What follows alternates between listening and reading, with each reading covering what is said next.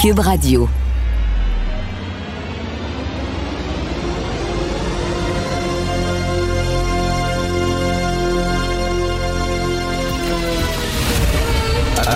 Attention, cette émission est laissée à la discrétion de l'auditeur. Les propos et les opinions tenues lors des deux prochaines heures peuvent choquer. Peuvent choquer. Oreilles sensibles s'abstenir. Richard Martineau. Martino. Un animateur pas comme les autres. Richard Martineau. Cube Radio. Bon mercredi tout le monde. C'est vraiment absolument dégueulasse ce qui s'est passé à Joliette, la mort de cet Atikamekw, de mère de sept enfants qui s'est fait insulter, mais de façon absolument dégueulasse. Heureusement qu'elle s'est filmée avant de mourir parce qu'on ne l'aurait pas cru. Et ça, ça va être aussi important que la mort de George Floyd ici euh, au Québec, au Canada. C'est notre tâche à nous. hein. On parle de l'esclavage, euh, le traitement des Afro-Américains euh, aux États-Unis, qui est leur tâche originelle, leur, crime originel, le péché sur lequel s'est construit le pays aux États-Unis. Mais nous autres, c'est le traitement des Autochtones. Et bien sûr, je pense que ça va vraiment faire une prise de conscience. Tout le monde a été euh, choqué, un électrochoc hier en voyant ces images-là. La façon dont ils l'ont traité, c'est épouvantable. On dit qu'on la voyait souvent à l'hôpital, cette femme-là, parce que, bon, elle a eu des accouchements euh, multiples, sept enfants, problèmes cardiaques et tout ça, mais se faire traiter comme ça, c'est absolument dégueulasse.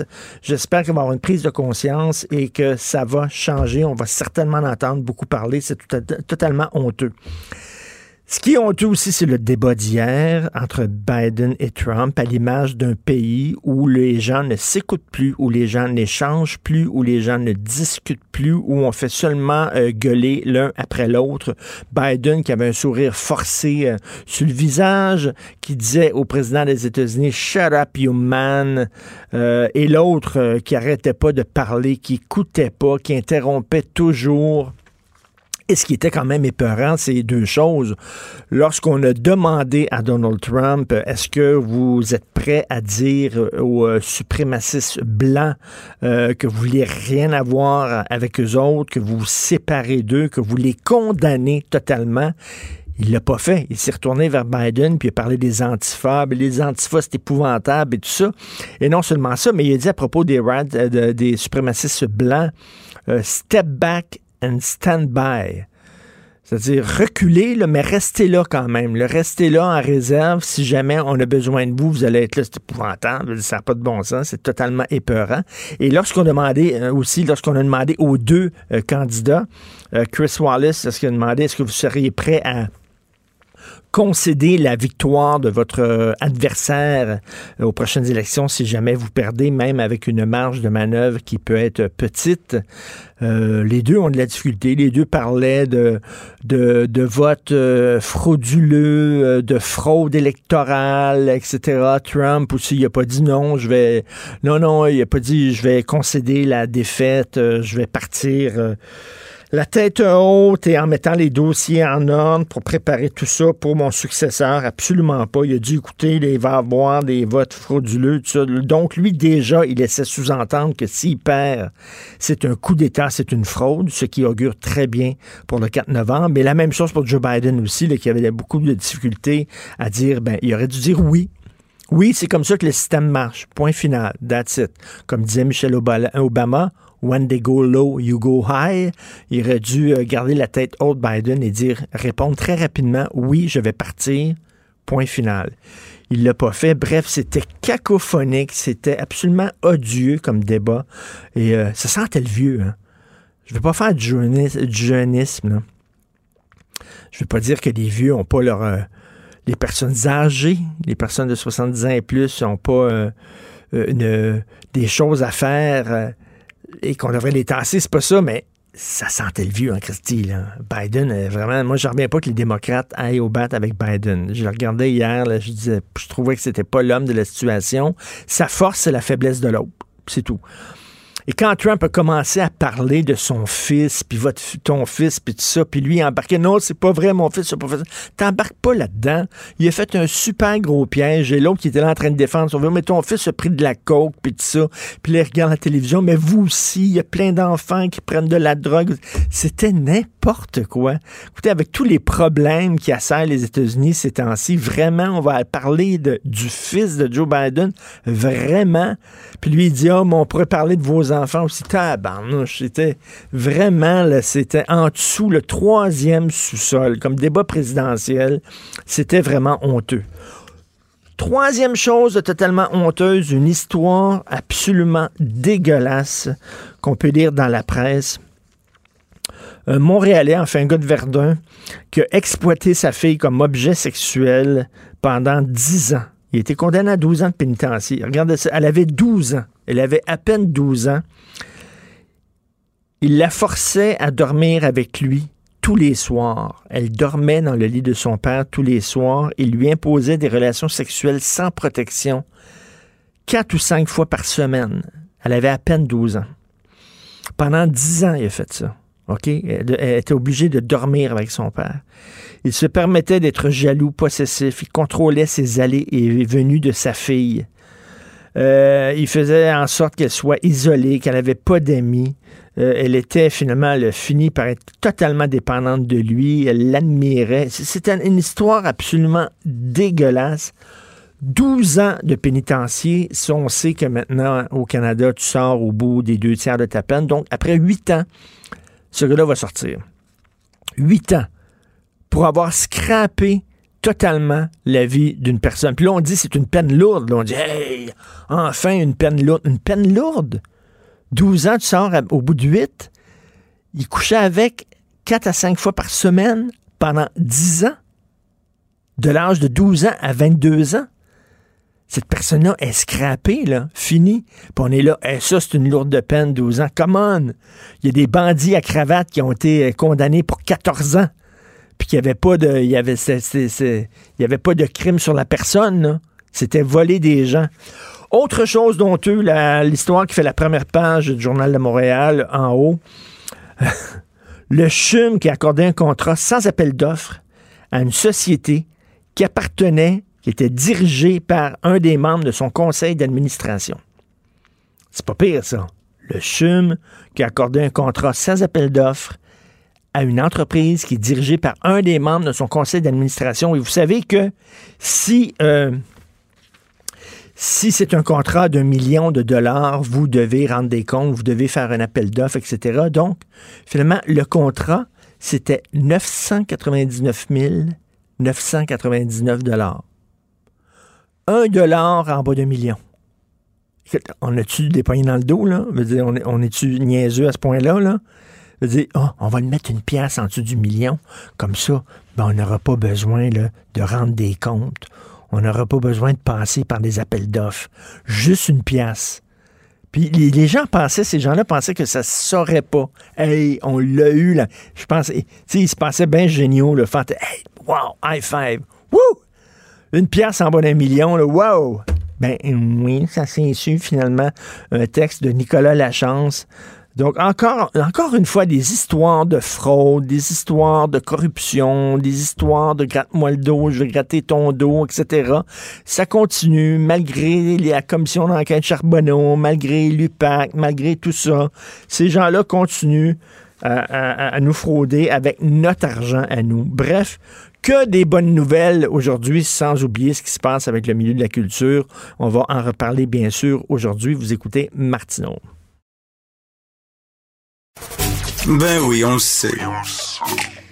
Martineau, ça n'a pas de bon sens comme il est bon. Vous écoutez Martineau. Cube Radio. Le, commentaire de Félix Séguin, un journaliste d'enquête pas comme les autres. Salut Félix. Mettons, Félix est vraiment maudit là, contre le, président des États-Unis. Tu développes une obsession contre lui. Tu décides, pour toutes sortes de raisons, de lui envoyer du poison euh, par, euh, par courrier. Est-ce que tu mettrais ton adresse de retour sur l'enveloppe? Vous pouvez me rejoindre à cette adresse-là. oui. Euh, non, ça, en tout cas, il serait probablement là. il y a très peu de très peu de risques euh, que je fasse une erreur comme celle-ci, à moins justement, et comme la police le pense, euh, comme Madame Ferrier, de présenter là, certains euh, symptômes qui pourraient ben nous laisser croire à une maladie mentale. Évidemment, euh, c'est pas nous qui l'affirmons, c'est la police. Alors effectivement, l'adresse de retour sur l'enveloppe de Pascal Ferrier, c'est assez spécial. Et que moi, j'étais un fan fini de l'émission aux États-Unis qui s'appelait America's Dumbest Criminals, où c'était, écoute, je me souviens une fois Félix, avant de, avant de parler de choses sérieuses, j'avais, j'avais fait un documentaire avec un réalisateur sur les frères Hilton, les boxeurs qui ont aussi défrayé la ben manchette judiciaire, beaucoup de troubles avec la justice. Et euh, à un moment donné, à peu près deux choses, OK? Ils ont décidé de, de faire un hold-up dans un, dans un Tim Horton. Or, qui se tient, pas dans un Tim Horton, excuse-moi, dans un, dans un magasin de Bang, OK, le Dunkin' Donuts, un Dunkin' Donuts qui va manger des beignes? Les policiers, c'est un cliché, mais souvent, bon. Alors, c'était rempli de policiers. Ils sont rentrés faire le hold-up et ils avaient sur le dos, ils avaient un, petit coupe-vent écrit Hilton derrière. Oh my God! Ah, ils se sont ah. comme fait pincer. Bref, écoute. Pour, finir, pour finir l'anecdote des Hilton, euh, j'habitais à un moment donné dans Saint-Henri. Euh, près du canal de la Chine. Et puis, euh, il y avait dans, euh, dans Saint-Henri un endroit, un restaurant qui s'appelait la Maison du Egg Roll, qui est fermé maintenant, mais qui s'apprécie. Il faisait des bons egg rolls. Puis, bon, ben, comme plusieurs bénéries de, de, de, Saint-Henri, il y a une vingtaine d'années, ça coûtait pas, tu sais, c'était avant la gentrification. Oui, oui, oui. Ça coûtait pas cher, cher. Alors, on était une gang de gars, on, on va se commander euh, beaucoup d'agros. Puis je pense qu'on avait vu grand, on avait commandé une centaine d'agros. et là, et là, l'ascenseur, euh, l'ascenseur euh, monte et puis ça cogne à la porte. Et là, il y a un gars qui nous prend nos sacs d'egg puis il nous garoche ça à terre en disant There's your fucking egg rolls. C'était Alex Hilton. C'est lui qui. C'est lui qui livrait? C'est lui qui livrait.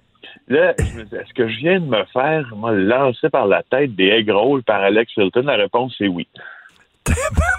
Écoute, sa mère, je suis allé chez sa mère, Wilton, et elle avait plein de, de scrapbooks où elle gardait tout, tout, tout les, ce, qui, ce qui était publié dans le journal sur ses enfants, OK? Fait que là, elle avait ses scrapbooks, puis elle nous montrait ça. Elle ouvrait, elle dit ça, c'est quand Alex a gagné tel prix, puis ça, c'est quand euh, l'autre, euh, il a gagné tel prix, ça, c'est quand il s'est fait arrêter, puis il est allé en prison. Puis elle, elle gardait tout dans son scrapbook, même... même... En tout cas, elle, a une, rigueur, elle a une rigueur dans son scrapbook. une rigueur. OK, alors, une histoire qui a vraiment choqué totalement tout le Québec. C'est cette histoire de cette euh, Atikamek, là, mère de sept enfants, qui est morte dans des conditions épouvantables. je t'en parle parce que c'est plus c'est plus seulement le Québec là, que ça choque, là, c'est le Canada aussi, mm. et c'est les États-Unis également, l'Europe, euh, l'Angleterre, la France. On, a parlé de cette histoire-là. Je regardais hier, puis euh, moi je regarde souvent Sky News, euh, donc le, le, le, poste de nouvelles continue de la chaîne Sky en Angleterre. Ils en parlaient hier. CNN également en a parlé. Euh, France Inter en a parlé aussi. Évidemment, tous les réseaux canadiens de la mort de Joyce Echaquan, cette Atikamek euh, qui, euh, ben, qui, qui, a péri aux mains de ses soignants, il faut bien le ben dire, à l'hôpital de Joliette. Euh, je t'appelle pour faire, je t'appelle pour, mais je te parle pour faire les suivis là-dessus. Euh, bon, d'abord, on sait, là, les, les, on pourrait dire que les derniers développements, il y en a un qui vient de survenir, mais passons en ordre chronologique. Les derniers développements sont les suivants. Euh, François Legault euh, a dû commenter l'affaire hier en offrant ses condoléances à sa famille, a affirmé qu'il y avait deux enquêtes en cours, celle du 6 et celle du coroner, et a confirmé que et je pense que c'était un peu sans appel euh, cette, cette, cette, phrase qui tombait, euh, qui sortait de la bouche de M. Legault. Il dit l'infirmière en question a été congédiée et quand il a dit ça, il avait l'air austère, il avait mmh. l'air légèrement affecté par cette situation-là. Euh, la, question dans tout ça, tu vois, elle est, elle est, elle va beaucoup, outre le racisme systémique et outre le traitement qu'on a, parce que c'est un autre angle de la question, mais il y a le premier angle, est-ce que ça prend une enquête criminelle? Parce qu'au fond, au fond, Madame Echaquan euh, est morte, euh, elle se plaignait de mauvais soins, elle se plaignait d'avoir reçu une médication probablement trop forte ou encore hmm. inadéquate qui la faisait se sentir peut-être près de la mort, peut-être se sentait-elle dépérir et se plaignait de sa médication. Alors, est-ce qu'il y a une notion de négligence criminelle dans tout ça? Est-ce qu'il y a une. Et s'il y en a une, justement, faut-il que les policiers eux-mêmes euh, se penchent aussi sur la question? Mais là, ça va faire comme comme il se passe au Québec souvent, on va avoir trois enquêtes en parallèle, une du CIS, une du coroner, hmm. une de la police. Mais ne devrait-on pas maintenant que l'infirmière est congédiée savoir si cette femme-là, comme autochtone, a reçu les soins appropriés. Écoute, on les peut soins qu'elle a reçus l'ont-elle mené à la mort? On peut se poser des questions parce que, tu sais, quand on les entend dire euh, t'es mieux morte, là, euh, qu'est-ce que tu fais vivante, t'es mieux morte, tu coûtes cher au système et tout ça, euh, tu te dis, bon, ces gens-là n'avaient pas l'air à avoir la santé de la dame vraiment à cœur. Ben, alors justement, alors ça, ça présuppose aussi beaucoup sur le reste et sur le type de traitement que madame a reçu. Et d'ailleurs que euh, que, que, tous les Atikamekw estiment recevoir ou presque euh, à l'hôpital de Joliette parce que euh, tu sais que dans la, la, la, deuxième portion de cette question-là, bon, il y a justement le racisme systémique, la commission vient, le sort qu'on réserve aux autochtones. Euh, tu sais que tu sais que l'Assemblée des Premières Nations du Québec du Labrador avait convoqué, c'est arrivé en même temps que, que, que, l'Assemblée du Québec, euh, Terre-Neuve-Labrador convoquait une conférence de presse pour parler de la lutte à la discrimination envers les Premières Nations du, Québec. C'est pas une coïncidence assez triste. Puis Ghislain Picard a rappelé, euh, a rappelé que le rapport vient dénonçait un régime de racisme systémique à mmh. l'intérieur de l'hôpital de Joliette. Et là, je ah, de ce qui se passe de oui, et ce qui se passe de nouveau aujourd'hui, c'est que justement la commission vient probablement que dans ses courriels programmés a envoyé ce matin, et c'est mes collègues euh, de LCN, Sylvie Royer, Jean-François Guérin, que tout juste, tout juste avant de te parler, je les ai vus nous montrer ce communiqué-là, qui est un communiqué de la commission vient, qui vient de sortir, qui était probablement justement euh, préprogrammé à l'horaire, des envois préprogrammés.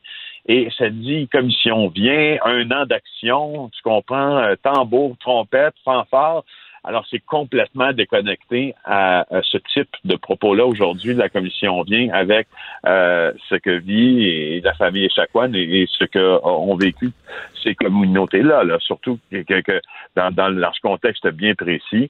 Euh, Écoute, ben, bon, ils auraient pu se retenir un peu. C'est notre affaire George Floyd ici, vraiment, et ça démontre qu'il y a, oui, du racisme systémique envers les gens des Premières Nations. D'ailleurs, euh, je rappelle aux gens qu'à la fin de cet après-midi, là, les l'émission de Sophie, ma conjointe Sophie Durocher. Elle va interviewer notre collègue Michel Jean euh, de LCN, de TVA Nouvelle, qui, ça fait des années, lui, justement, qui se bat pour une meilleure reconnaissance, en fait, des droits des, Premières Nations. Donc, il va être là pour en, discuter. Mais écoute, ça, c'est, notre tâche originelle à tous, là, au Canada, la façon dont on traite les Autochtones, euh, qu'on les case dans... Il va falloir revoir à un moment donné aussi la loi, la loi des Indiens, qu'on les case dans des réserves. Écoute, euh, Jonathan Trudeau, euh, euh, mon ami Jonathan Trudeau, qui me racontait à un moment donné qu'il est allé dans le Grand Nord québécois, puis qu'il a vu la façon dont les enfants étaient, traités, les enfants autochtones des Premières Nations là-bas. Une petite fille qui préférait aller coucher dans la niche de son chien plutôt que rester dans sa maison parce qu'il y avait des problèmes d'abus, d'alcool. C'est des gens qu'on a déculturés totalement. C'est honteux la façon dont on traite les Premières Nations au Canada. Vraiment. Et c'est aussi, c'est aussi à la limite honteux euh, la rapidité avec laquelle on oublie ces affaires-là. Parce que je comprends bien, puis Michel, c'est une bonne idée que Sophie euh, Durocher puisse recevoir mm. euh, Michel Jean parce qu'il en parle avec éloquence des enjeux autochtones et puis il y est sensibilisé. Puis euh, puis c'est une figure publique aussi, puis son, discours a une, euh, son discours a un tirant d'eau là dans la population. C'est bien, sauf que il reste que tous ces dossiers, c'est une impression que j'ai, mais il me semble qu'après en s'en être scandalisé, nous avons aussi l'oubli facile, et c'est pas vrai qu'on parle de ça à chaque jour dans tous les médias au Canada pour une simple et bonne raison peut-être, ou pas, pas une simple et bonne, Mm, mais plutôt une simple raison, c'est que euh, euh, tu sais que les médias sont dans le produit, dans le contenu, sont taxés sur ce qui fait ce qui fait cliquer, ce qui fait vendre. Et euh, la question la question autochtone, elle est extrêmement complexe. Et je suis pas sûr que Mm. euh, tous les grands patrons de presse nous diront que c'est ce qui fait, c'est ce qui fait vendre. Mais là, le je plus pense, ou ouais. écouter le plus haut, faire monter l'audimat le plus haut. Tu sais, c'est malheureux, là, c'est un Mm. constat très plate, très triste, mais il y a un peu de ça aussi. Mais je- je- là, je pense que là, c'est un, c'est un électrochoc et on se dit toujours quand il arrive des tragédies, on espère que cette personne-là n'est pas morte pour rien. Écoute, tu veux nous parler du tireur de Twitter? C'est quoi ça? Ah oui, je vais te parler de ça. Ça se passe à l'étranger, ça se passe au Japon, mais c'est parce que c'est un, c'est un fait divers comme on en voit peu. euh, en fait, c'était aujourd'hui euh, le début hier, en fait, le début du procès du tueur de Twitter. Il est accusé d'avoir euh, démembré neuf personnes. Voici comment euh, Takahiro Shiraishi, 29 ans, euh, fonctionnait, sa méthodologie criminelle. Euh, ce, ce- ce à quoi il se prêtait, c'est un véritable euh, jeu du chasseur et du, chassé. Euh, il appâtait des gens sur, euh, sur Twitter qui semblaient en, en difficulté, euh, en difficulté. Alors des gens qui menaçaient vouloir s'enlever la vie euh, ou qui euh, passaient un sale moment, quoi. Et il les attirait chez lui, des victimes âgées entre 15 et 26 ans qui avaient des tendances suicidaires. Alors lui, il disait, ben, je peux, euh, je peux vous aider, je peux, je peux même dormir ou voire même mourir à vos côtés. Et il les amenait chez lui pour les tuer. Euh, un matin d'Halloween 2017, quand la police est entrée chez lui, il y avait neuf corps démembrés, 240 morceaux d'os cachés dans des glacières, des bottes. C'est- vraiment, vraiment, c'est plus que scabreux. Ça, me- ça je, je trouve que c'est presque euh, le, le- ben, nous, on a eu euh, Luca, Luca Rocco Magnotta euh, ici, Ben oui. hein, qui s'est livré à des exactions incroyables. Mais alors, ça, c'est notre, euh, c'est probablement le, le- pendant japonais. Euh, et euh, ce qui, euh, ben, ce qui est intéressant, c'est que c'est le frère d'une jeune fille disparue qui a permis de le retrouver. Euh, le, le- le frère de la fille qui a disparu s'est connecté à son compte Twitter puis a remarqué un, un échange suspect entre elle euh, et le tueur. Et puis, euh, c'est comme ça qu'on s'est rendu compte qu'il profitait vraiment, vraiment. De la plus, détresse des gens. de la détresse humaine. Quelqu'un qui dit je veux en finir, puis se ramasse dans les bras de cette de cette personne-là qui lui euh, décide de, de la vie ou la mort. Euh, il y avait 600 personnes qui ont fait la queue devant le tribunal. Il y avait juste 13 places de disponibles. 600 personnes qui ont fait euh, qui ont fait la queue. Et tu sais qu'au Japon, euh, quand je suis allé tourner là l'an passé, je me rappelais, un, on se rappelait un peu de tout ça. La peine de mort est, est encore pratiquée hein, au Japon Ah et oui. c'est encore l'exécution par pendaison. Ah oui. Euh, oui, euh, exactement. Puis Hmm. tout ça ouvre la porte sur quelque chose euh, de plus ben, de plus important. En fait, quelque chose qui sociétalement est plus important, c'est que le Japon a un des plus forts taux de suicide parmi les pays du G7. C'est 20 000 suicides par an. Euh, euh, Et de voir, de voir, de voir depuis des gens comme ça qui, oui, oui, le travail, ils travaillent comme des fous, puis ils font trois heures de train des fois pour se rendre au travail. C'est énormément de pression, des pressions aussi pour euh, performer à l'école, avoir d'excellentes notes. Donc c'est, c'est très, euh, la vie est assez difficile au Japon et lui il profite justement des gens qui sont en détresse pour essayer de les attirer et de les tuer. Merci beaucoup Félix Séguin. Passe une excellente Merci, journée. Aussi. Alors, Félix Séguin du bureau d'enquête. Et ce qui s'est passé à Joliette, là, on va en entendre beaucoup parler. C'est vraiment honteux et on a besoin de faire une prise de conscience au pays. Cube Radio. Cube Radio. En direct à LCN. Salut Richard. Salut Jean-François. Il y a beaucoup de questions qui se posent depuis l'annonce, il y a moins de 48 heures, du gouvernement de fermer ben, les restaurants, les musées, euh, les salles de spectacle. J'aime bien ça que tu dises beaucoup de questions parce que c'est ça. Tout ce que je fais, je pose des questions. Je ne veux pas, comme on dit en anglais, second guesser le gouvernement. Euh, je suis pas en train de déchirer ma chemise et de crier liberté. Je suis pas un anti-masque, absolument pas. là. Je me pose des questions. Comment ça se fait que c'est correct d'aller au Carrefour Laval, mais c'est pas correct d'aller voir une pièce de théâtre? Écoute, Jean-François, au cours des dernières semaines, je suis allé au théâtre, je suis suis allé voir une première euh, chez Duceppe. Je suis allé au cinéma, je suis allé voir le film excellent Les Roses au cinéma et d'autres films. Je suis allé au restaurant. Écoute, je me sens en sécurité. Ces institutions-là, ces établissements-là ont fait ce qu'il fallait faire, ont fait ce que leur on, on leur a demandé de faire. Il y a des règles extrêmement strictes. Au cinéma, entre autres, écoute, entre les représentations, il y a des gens qui rentrent dans la salle, des gars qui ont l'air établis comme les gars de Ghostbusters, là, vraiment comme des astronautes et qui, euh, qui lancent un produit sur les bancs pour désinfecter les bancs. Euh, c'est juste on ne prend pas, on ne trempe pas dans le purel euh, avant de t'asseoir devant l'écran. On est loin les uns des autres. On nous fait sortir rangée par rangée pour pas qu'on se croise. Au restaurant, l'hôtesse te reçoit avec un masque, une visière, il y a les flèches pour te montrer la direction. Tu t'assois à ta place, il y a des plexiglas. Écoute, c'est extrêmement sécuritaire et on va me dire que chez Costco, c'est plus sécuritaire. Tu sais que mon oncle Richard s'en est parlé. On- il a commencé à faire l'exercice, mon oncle Richard. Il est allé au gym. Oui, ben oui. Ben oui, ben Oui. là, là je- moi, je suis sur mon vélo stationnaire, je sue comme un cochon. Le gars qui est à côté de moi, la même affaire. dire, Il n'y a aucun plexiglas entre nous deux. On se promène tout nu dans le gym. Ouais, dans, dans- dans le vestiaire. J'ai- comme eu Pas peur. dans le gym. C'est un gym nudiste. Un- Oui, c'est ça. je vous donnerai l'adresse, c'est un gym nudiste.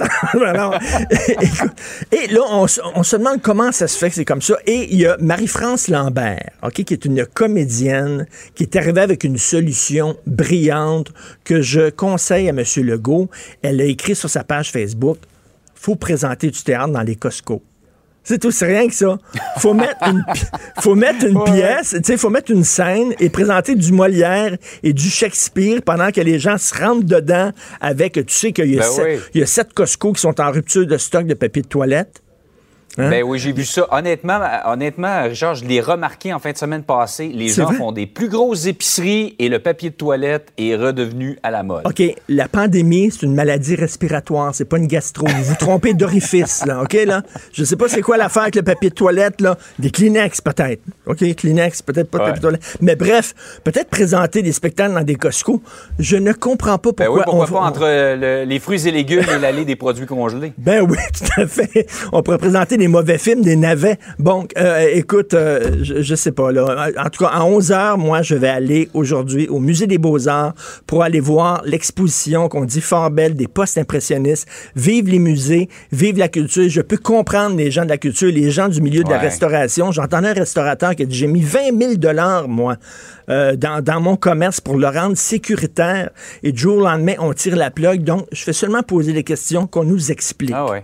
qu'on nous explique Ouais, au gouvernement pourquoi. Ouais, la réaction de ces gens-là est, est très compréhensible. Il y a Ben, des gens qui vont probablement t'imiter avec les restaurants. Je sais pas si tu as vu, il y a des restaurants qui offrent des. Ils se débarrassent de leur stock aujourd'hui, donc ils offrent des spéciaux absolument incroyables avant la fermeture à minuit ce soir. On va en profiter. Par ailleurs, Richard, euh, il y a un rapport qui affirme que la rectitude politique menace les universités. Enfin, on le savait, mais là, c'est écrit. C'est un groupe de travail qui été euh, présidé par M. Rémi Quirion. Rémi Quirion, il est le scientifique en chef du Québec. On a remis euh, ce rapport-là à Mme Danielle Mécan, ministre de l'Enseignement supérieur, et on dit que la rectitude politique menace la liberté d'expression dans les universités. On le sait, il y a des conférences qui sont annulées parce que les étudiants ne sont pas d'accord avec les propos des conférenciers. Mon ami Mathieu Bock-Côté, qui est un gars brillant, euh, qui a vu des conférences annulées dans les universités parce qu'on voulait rien savoir de lui. Euh, je me souviens aussi, il y a une journée, à un moment donné, on, demande, on, permettait aux partis politiques de présenter leurs divers programmes. Donc, il y avait des kiosques de différents partis politiques. On a demandé aux, euh, aux gens de la CAQ de démanteler leurs kiosques parce qu'on disait que c'est un parti d'extrême droite, ce vraiment n'importe quoi.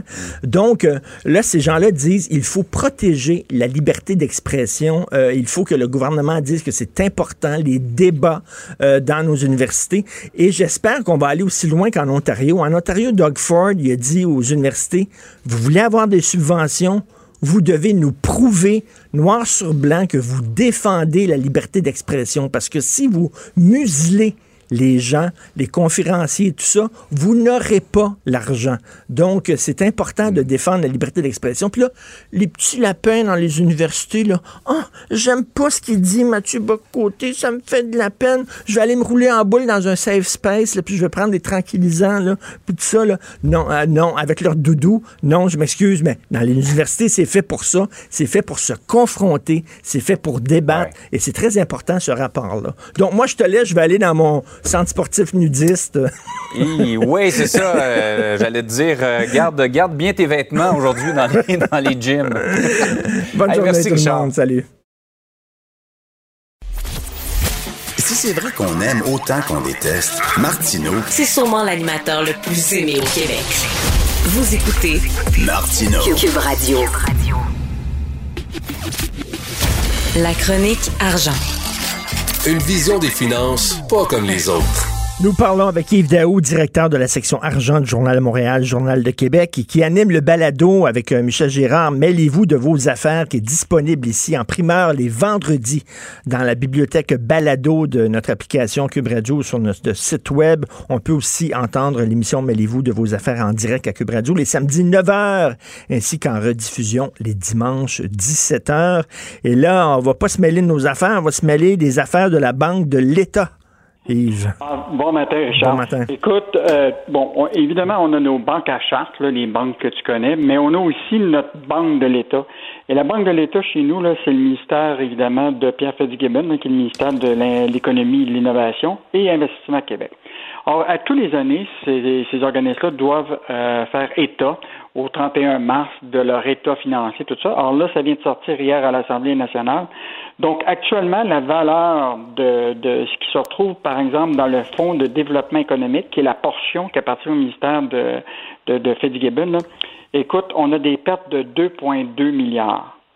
Donc, ça veut dire que c'est- c'est des valeurs sur lesquelles, évidemment, le gouvernement va devoir comptabiliser ça, évidemment, dans ses états financiers, si bien que ça va augmenter le déficit du gouvernement. Et juste sur ce 2,2 milliards, là, il y a, de cette somme-là, là, il y a au moins un milliard qui est attribué à la dévaluation du fameux A220, le C-Série, dans lequel on a investi presque 1,3 milliard là-dedans. Donc, euh, écoute, c'est pas des bons chiffres pour. euh, puis je suis certain que le ministre des Finances, Éric Girard, doit regarder ça avec un, un œil suspect aujourd'hui parce que ça va augmenter son déficit. Puis en plus de ça, bien évidemment, on a Investissement Québec qui, eux, ont leurs propres fonds propres pour investir. Et eux autres, euh, ils font des prêts garantis à des entreprises. Et donc, ils doivent provisionner, eux autres, 349 millions au 31 mars pour des pertes. Euh, donc, ils se retrouvent avec un rendement, là, écoute, de moins 5% à Investissement Québec. Donc, c'est pas des bons chiffres pour euh, Ben, notre ça- banquier de l'État. Mais comment ça, ça va si mal que ça? Ça n'a pas d'allure. Ben, écoute, évidemment, c'est sur, euh, évidemment, sur des valeurs au niveau de, de, de- de- des, des entreprises, parce qu'à un moment, il faut que tu établisses qu'on tu investis dans les entreprises, puis combien vaut ces entreprises-là. Évidemment, c'était fait au 31 mars. Une partie de ces valeurs-là ont été attribuées, évidemment, avec une partie de la COVID. Est-ce que les marchés boursiers les ont avantagés? On va le savoir dans l'année prochaine.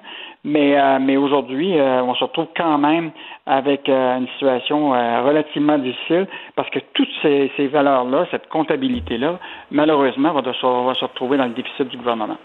Et donc, euh, mais là, ce qu'il va falloir surveiller, c'est justement les prochains investissements, autant euh, du ministère de l'Industrie euh, de, de Fitzgibbon et l'investissement Québec, parce que tu sais, souvent il y a des, euh, des investissements qui, qui sont comme euh, un peu euh, bizarres, là, comme euh, les flying well, les, Ben euh, oui. les, les, les bilans- les ba- les- les ballons dirigeables. là.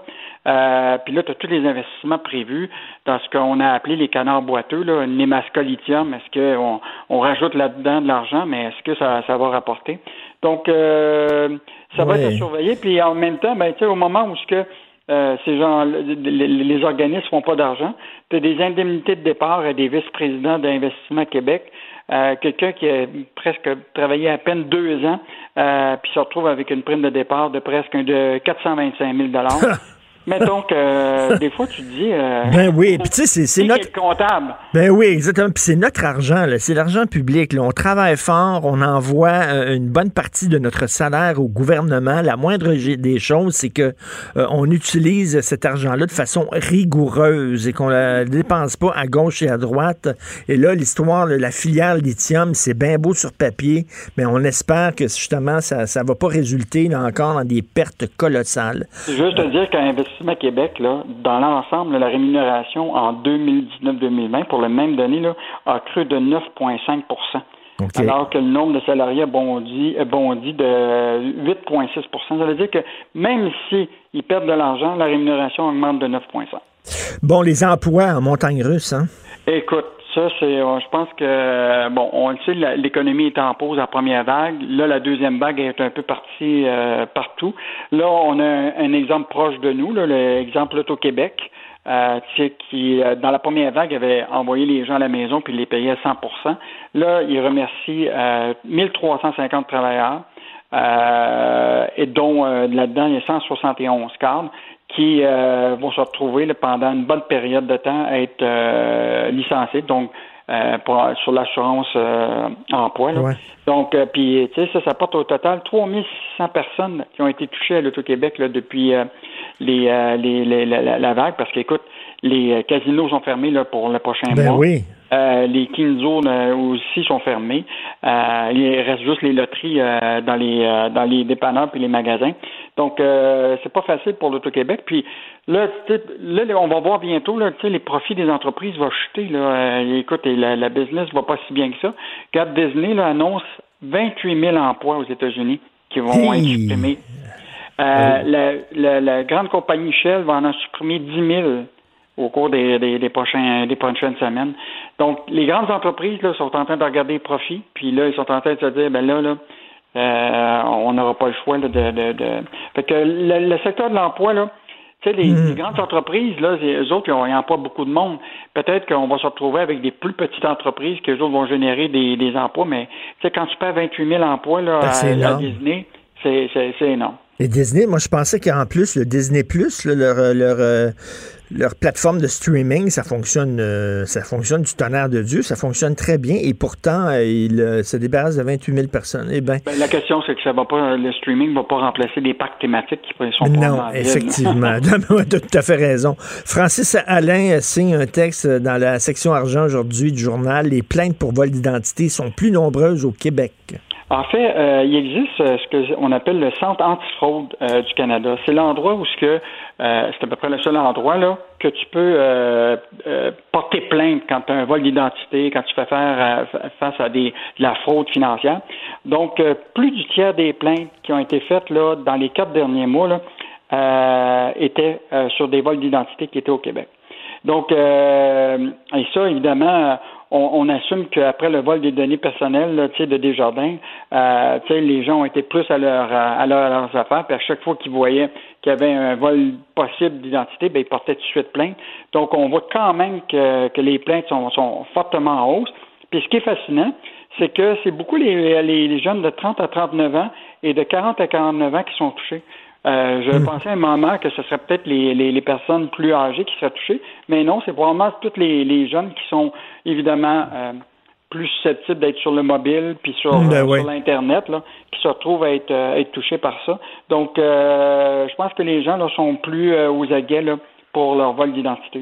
Mais écoute, quand tu dis là, euh, Desjardins, Revenu Canada, euh, toutes ces, grosses entreprises-là qui se font pirater, là, BCU, ben oui, tout à fait.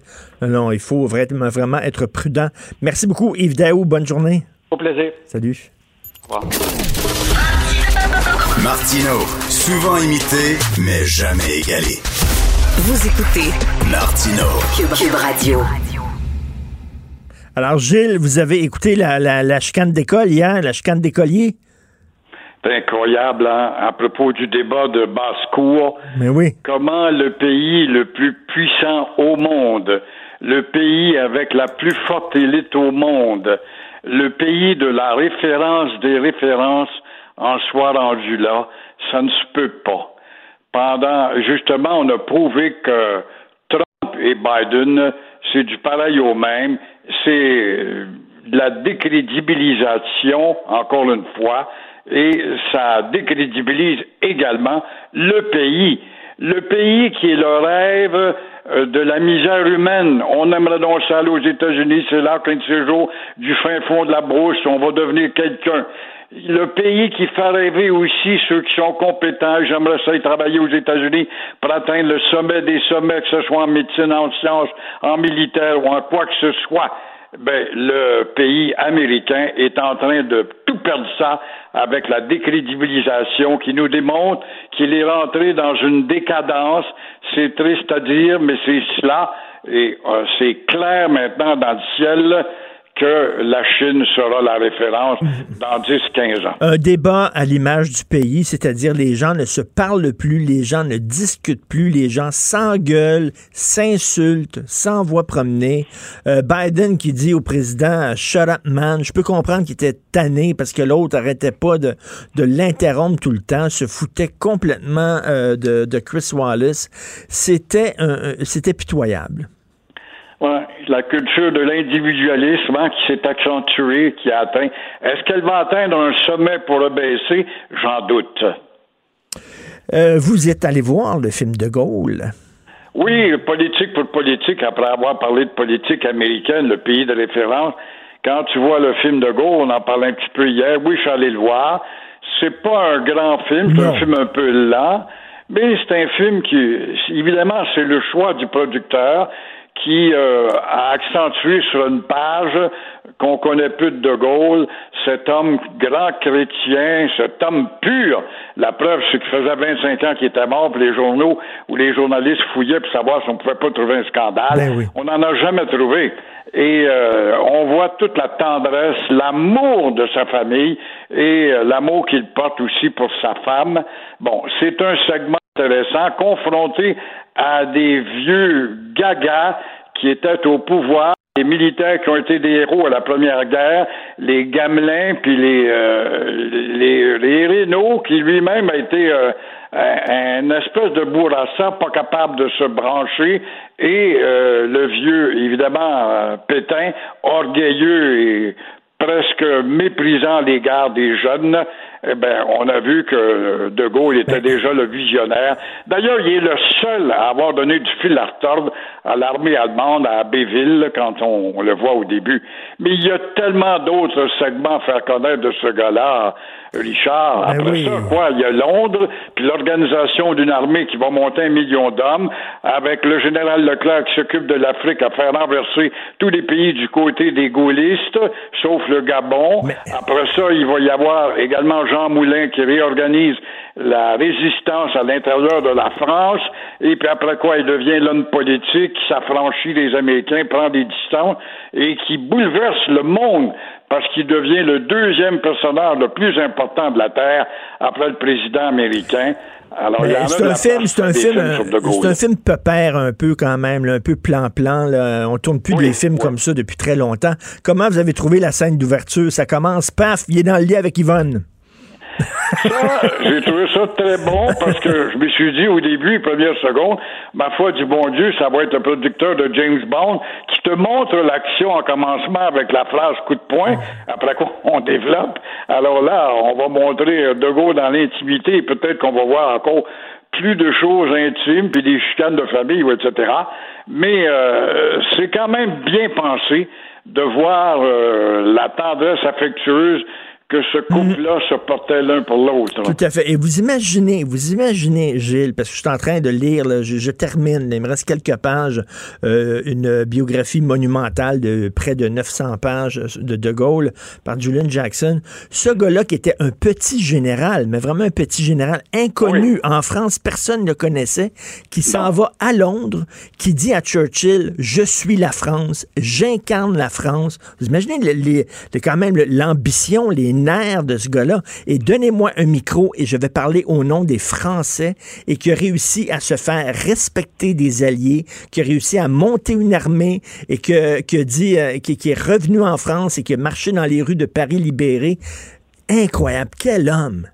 C'est un homme à part, c'est des cerveaux. Lui et Churchill, moi, c'est deux têtes que j'aime euh, beaucoup. Et puis, évidemment, de dire, j'ai, je n'ai pas d'armes, mais j'ai le verbe, la persuasion par par le verbe être méprisé par Roosevelt au suprême degré parce qu'il portait un uniforme, il a dit qu'il va devenir un dictateur s'il prend le pouvoir. C'est Churchill, il doit beaucoup à Churchill qui le protège? Il se chamaille, il l'appelle Macquois de Lorraine à supporter De Gaulle, mais il en demeure pas moins qu'il doit énormément à Churchill. Deux génies, deux géants qu'on cite encore, on dit ah, on est loin d'avoir un Churchill ou un De Gaulle, on en a une preuve. Puis Roosevelt, qu'à la toute fin, à mourant, va quand même un peu se rétracter en l'honorant à Washington. Et Churchill, regarde la finesse de Churchill. Quand arrive l'ogre à Staline, qui a gagné la guerre, parce que c'est lui qui a perdu 20 millions d'hommes, et là, il commence à manger tous les territoires, et puis là, euh, il y a la conférence de Yalta pour se partager le gâteau. Et Churchill dit à Roosevelt, il faut amener De Gaulle. Il est le seul qui représente le continent. Moi, je suis un insulaire. Et euh, il va être le seul capable d'emmerder euh, Staline. Et là, Roosevelt, dans sa mesquinerie, refuse encore. On verra que De Gaulle, avec le temps, saura se venger. écoutez, il faut parler de ce qui s'est passé à Joliette. C'est absolument honteux, c'est dégueulasse et ça nous montre le noir sur blanc que oui, il y a du racisme systémique envers les Premières Nations. Oui, et le premier ministre fâché a beau nous dire qu'elle est congédiée, cette infirmière. Je ne sais pas si elle a perdu sa licence, par contre. C'est pas tout d'être congédiée avec un purgatoire. Mais comment cette fille qui a été congédiée en est arrivée là? Comment, après le rapport vient, du juge vient, qui est venu dire qu'il y a des maudits problèmes euh, de racisme systémique à l'hôpital de Joliette, Comment peut-on être rendu là? Tu es une infirmière, tu es allé dans des écoles supérieures, tu as étudié la psychologie en même temps pour finalement devenir une espèce de matrone euh, en charge d'un camp de concentration à traiter ces gens qu'on voit comme de deuxième classe. Quelle sorte de formation a-t-elle reçu cette fille-là? Voilà une question qu'il faut quand même euh, trouver une explication et en même temps, la dame, la les Atikamekw qui étaient les meilleurs alliés des Français dans le temps de la Nouvelle-France, rappelons-le, euh, porte moult plaintes, ce Joyce et Chacane.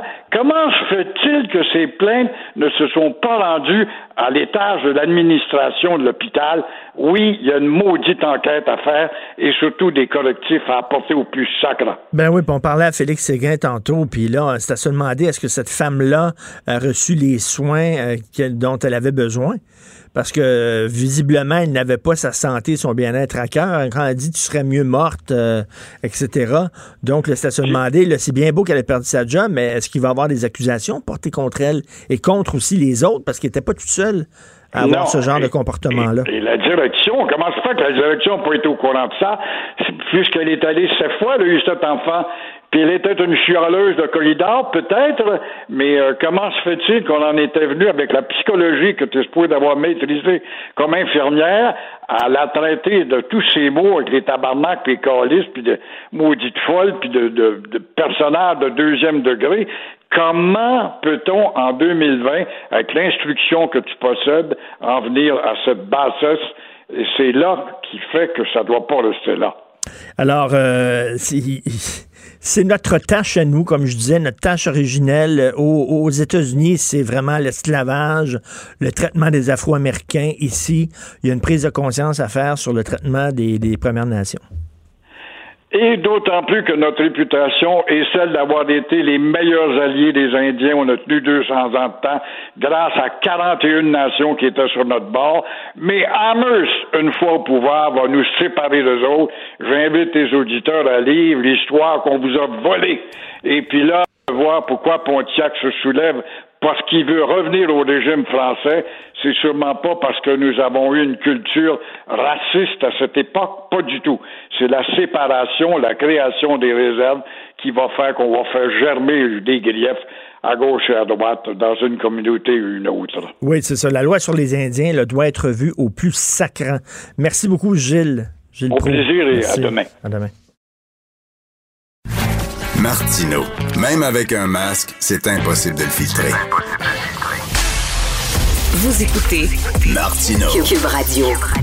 Alors, on revient sur la chicane d'écoliers hier avec Normand Lester, euh, blogueur Journal de Montréal, Journal de Québec, animateur ici du balado. Normand Lester raconte sur Cube Radio et auteur du livre Stupide et dangereux, les États-Unis à l'ère de Trump. Et je suis convaincu qu'il a trouvé Trump fantastique hier au débat et euh, qu'il le déclare grand vainqueur, n'est-ce pas, Normand?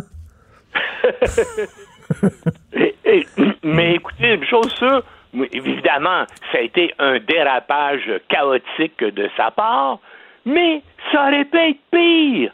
Pensez-y, là. Trump a de graves problèmes de santé mentale.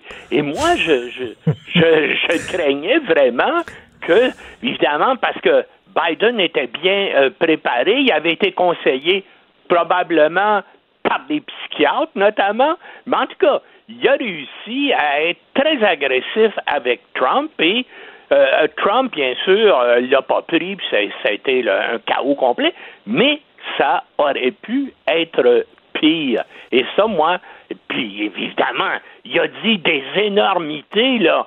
Euh, euh Pensez-y, là. Il a refusé de condamner les suprémacistes blancs. Ouais, c'est ça, moi, le, pire. Le, le pire. droite.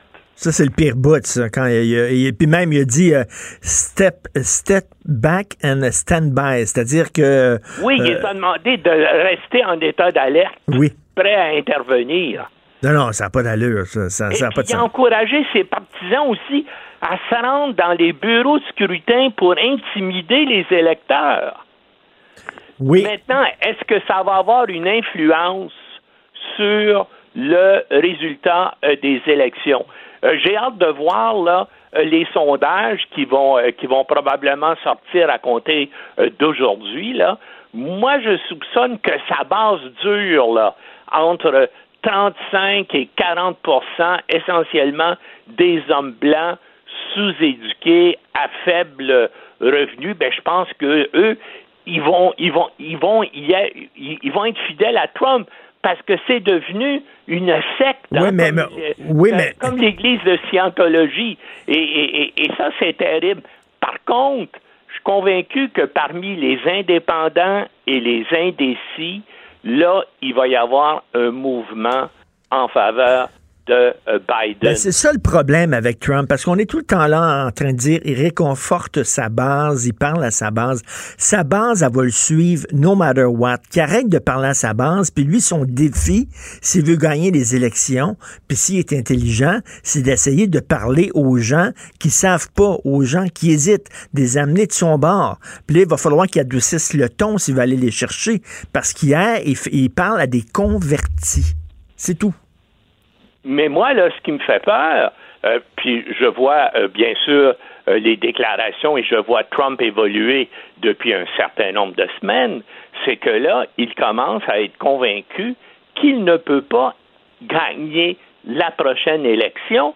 Et c'est pour ça d'abord qu'il dit, de toute façon, l'élection va être volée par, bien sûr, le vote par correspondance.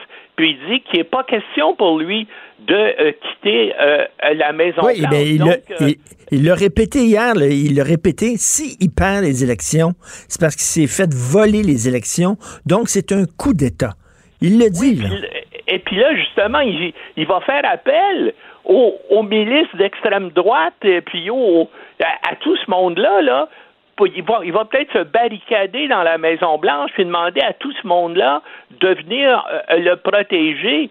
C'est, écoutez, ce qui se passe aux États-Unis là, c'est vraiment, c'est un, il y a, une menace directe de la démocratie américaine et, vraiment les tensions là au, ressemble à ce qui se passait dans les années qui ont précédé la guerre civile américaine, là, à, la fin des années 1850. C'est absolument euh, terrible. Et puis, pour nous, c'est aussi menaçant parce qu'on est le, le pays d'à côté et ce qui se passe aux États-Unis et, et, si le chaos se, se, se, développe, ben ça va avoir des répercussions de ce côté-ci euh, de la frontière. On, s'en va vers ça, là, parce que moi, je vois pas comment il peut, il, va avoir encore moins de votes euh, en, sa faveur qu'en 2016, puis il a perdu par 3 millions de voix. Et, mais il a gagné, bien sûr, au collège électoral. Et là, si on voit euh, comment ça se, ça,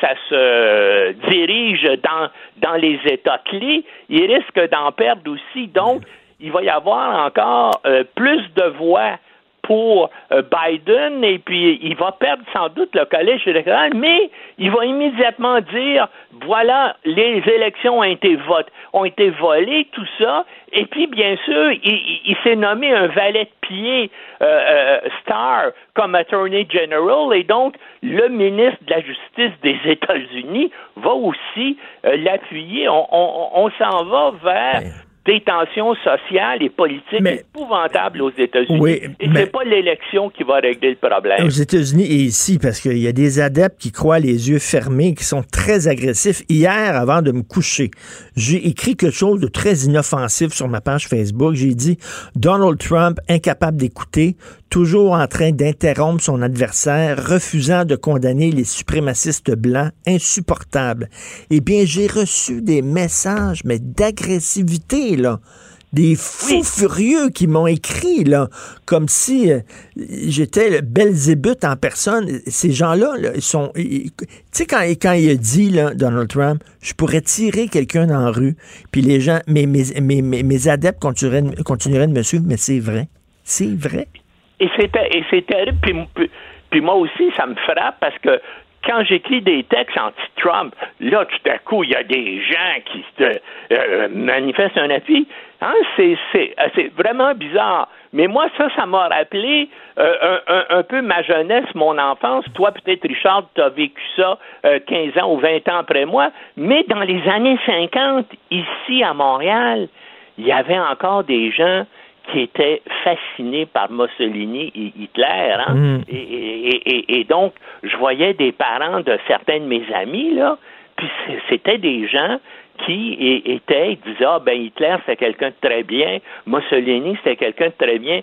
C'est euh, euh, c'est fascinant, mais disons que c'est pas les gens les plus dégourdis là qui euh, adoptent cette position-là, mais il y a un, ça serait intéressant de faire un sondage au Québec, là, pour voir justement combien de Québécois sont gagnés par Donald Trump. Mais Probablement que, euh, bien sûr, euh, les gens qui sont anti-masques, anti-vaccins... c'est la même gang, c'est la même gang. C'est la même gang, exactement. C'est la même gang, et c'est vrai qu'il y a un côté religion là-dedans, vraiment. mais, mais je regardais hier, parce que, bon, on peut parler de Trump, puis on, le connaît, puis bon, euh, c'est un boulet, puis... mais, mais Biden, je, ne peux pas croire que tout ce que les démocrates ont trouvé pour aller au bat, ils n'ont rien appris, ils sont allés au battre avec Hillary Clinton, qui était détestée par beaucoup d'Américains, et peut-être avec raison. Et là, tout ce qu'ils ont trouvé, c'est Biden. Moi, hier, tout le long, je, me disais, j'imaginais Andrew Cuomo dans un débat contre ben Trump. Eh Mais il faudrait encore, ben, je, je, je partage ton analyse sur Biden, mais là, c'est n'importe qui, mais pas, mais, euh, mais, pas Trump. Heureusement, il y a Kamala Harris euh, qui est, euh, qui est près de lui, qui est une femme brillante et, et, compétente, mais c'est sûr que Biden n'a pas nécessairement la personnalité, les connaissances, la motivation. Ah non, mais tout ce qu'il faisait. président, mais il va être entouré par des gens lucides.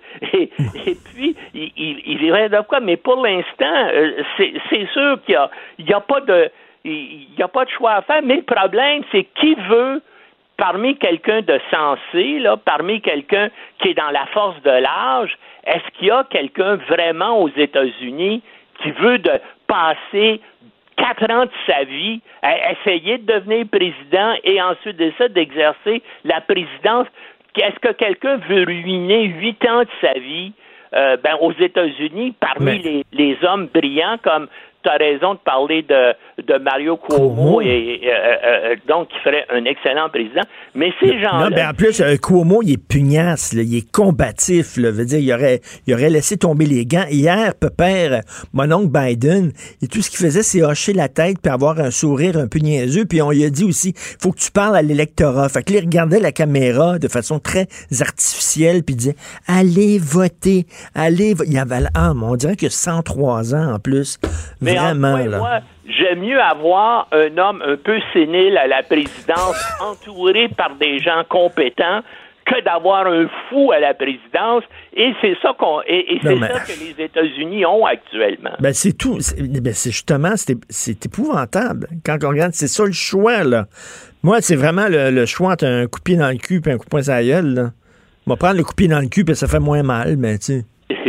mais c'est le problème de la société américaine. Comment on, en est, on, comment en est-on arrivé là aux États-Unis? Ben, c'est un peu ce que je cherche à découvrir dans mon livre. Et, et, c'est pour ça, vers, après les, moi, j'ai pensé en 2016 que Trump serait battu à plate couture. Pas parce que j'aimais particulièrement Hillary Clinton, mais je trouvais que n'importe qui était mieux que Trump. Quelle ne fut pas ma surprise que euh, Trump soit élu. Et, et, là, malgré tout ce qu'il a fait, il a gardé 30 euh, à 35 à 40% d'Américains, une majorité d'Américains blancs, hein, il faut pas hmm. d'hommes blancs, il faut le dire, appuient toujours euh, euh, Trump. Puis là, je me suis demandé comment les États-Unis en sont arrivés là, et j'ai cherché de voir dans leur histoire, dans leur culture, dans leur politique, pourquoi? Mais, les démocrates, les démocrates sont aussi coupables. Ils ont abandonné Joe Sixpack. Ils ont abandonné le gars qui a perdu sa job, qui est à Milwaukee, qui a une casquette sur la tête, parce que sa shop où il travaillait a levé les feuilles puis est allé quelque part en Chine ou en Inde. Euh, les démocrates ne parlaient plus à ce gars-là.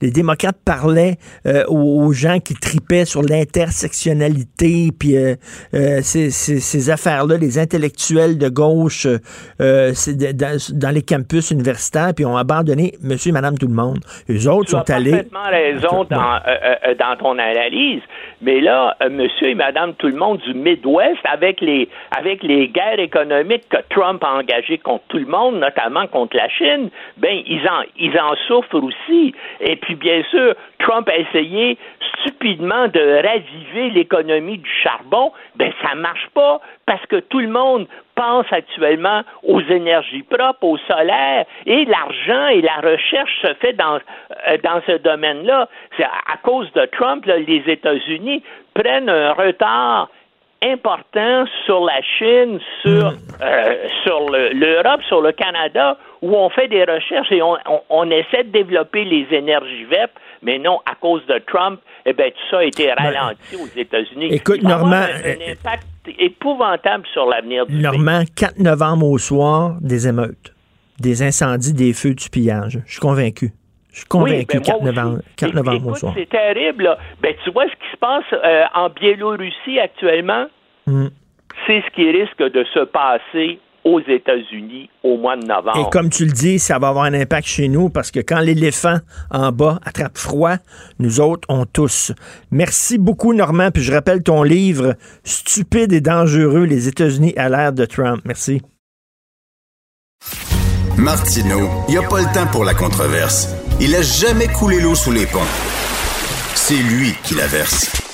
Vous écoutez Martino Cube Radio. Le, commentaire de Steve Fortin, des positions pas comme les autres.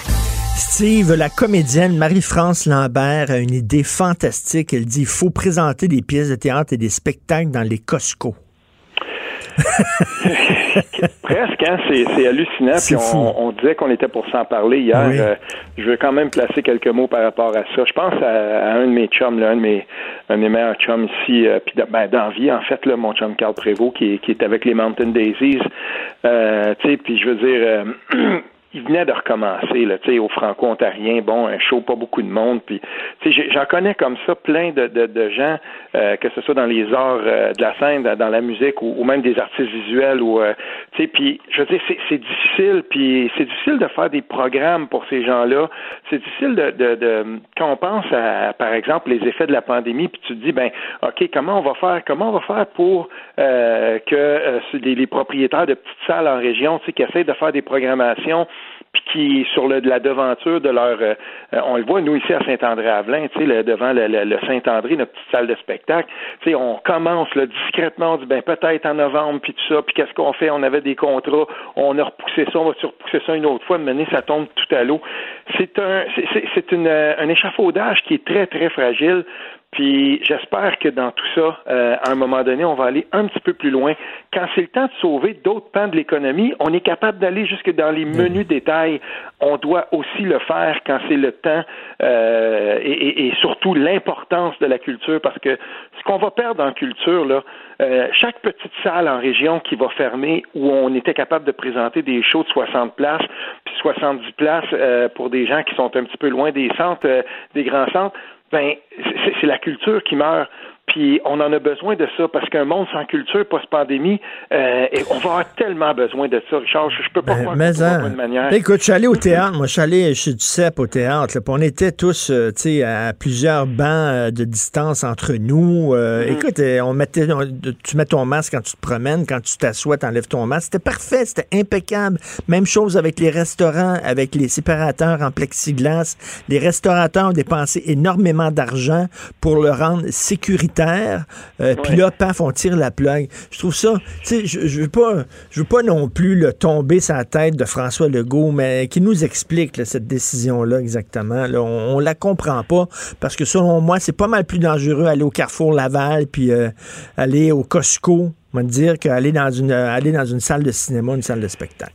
Ben, je sais, puis c'est ça qui est un petit peu qui est un petit peu frustrant. Puis d'un autre côté, euh, pour ceux qui gèrent la pandémie en ce moment et, qui ont les deux nez qui ont, qui ont le nez là-dedans, les deux mains là-dedans, là, tu sais, euh, bon ben on, a vu là la, ministre Roy, ben euh, elle a été euh, mise à contribution. Il va falloir qu'elle arrive avec quelque chose. On va voir ce qu'ils ont ce qu'ils ont proposé parce que en même temps, je veux dire, on a vu jusqu'à maintenant la CAQ a quand même, tu sais, le gouvernement de la CAQ a été assez réactif quand c'était le temps. On va voir ce qu'ils auront à proposer, puis on va voir ce qu'ils auront à proposer aussi aux régions qui, euh, comme la mienne en ce moment, on n'avait pas eu de cas dans les écoles, on n'avait pas eu du tout. Puis là, depuis hier, on en a deux. Euh, ça commence. Et c'est un petit milieu ici. Puis on avait réussi quand même à bien se protéger. Mais là, on, peut, ça pourrait débouler assez vite. Là. Je veux pas me faire prophète de malheur, mais ça pourrait débouler assez vite. Puis dans un cas comme celui-là, ben ici, ça tenait encore. Moi, je suis allé au restaurant avant hier. Tu sais, euh, ça, ça, ça, ça, tient encore. On était très bien. Il n'y avait aucun ben problème. Très distancé. Mais ça tient un peu de choses parce qu'il suffit qu'on vire dans le rouge puis des restaurateurs qui réussissent à garder, c'est pas qu'ils font des, on me l'a dit là, ils font pas d'argent, mais au moins ils réussissent à faire travailler leur monde puis ils gardent la tête juste en haut de l'eau. Ben c'est du quoi en plus, Steve là, ça va, ça va être terrible. Quand tu vas au resto là, c'est certain que c'est pas comme avant là, parce qu'avec les séparateurs, avec les masques et tout ça, mais quand même ça nous donne sais, on, s'accroche à ce qu'on a, là, ça nous donne quand même, euh, on a quand même le sentiment de, de la vie d'avant. Mais ben, en tout cas, il y a quelque chose que j'ai lu ça moi ce matin, puis là je vais aller l'écouter, mais j'ai lu un transcript de ça. Euh, le docteur Carl Weiss que je que je respecte beaucoup, souvent là, euh, tu sais quand il parle au 98.5, il y a des trucs qu'il dit là, puis je me dis mais il a tellement raison on a peut-être merdé cette fois-là. Tu sais, si on s'en était parlé au début, euh, au début de la deuxième vague, je disais ça va probablement être par les écoles.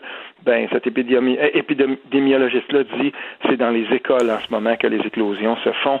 Euh, les enfants sont vecteurs de ça. En Ontario, il y a moins de cas parce qu'on on, on c'est plus répandu que, que, les, que les élèves portent le masque.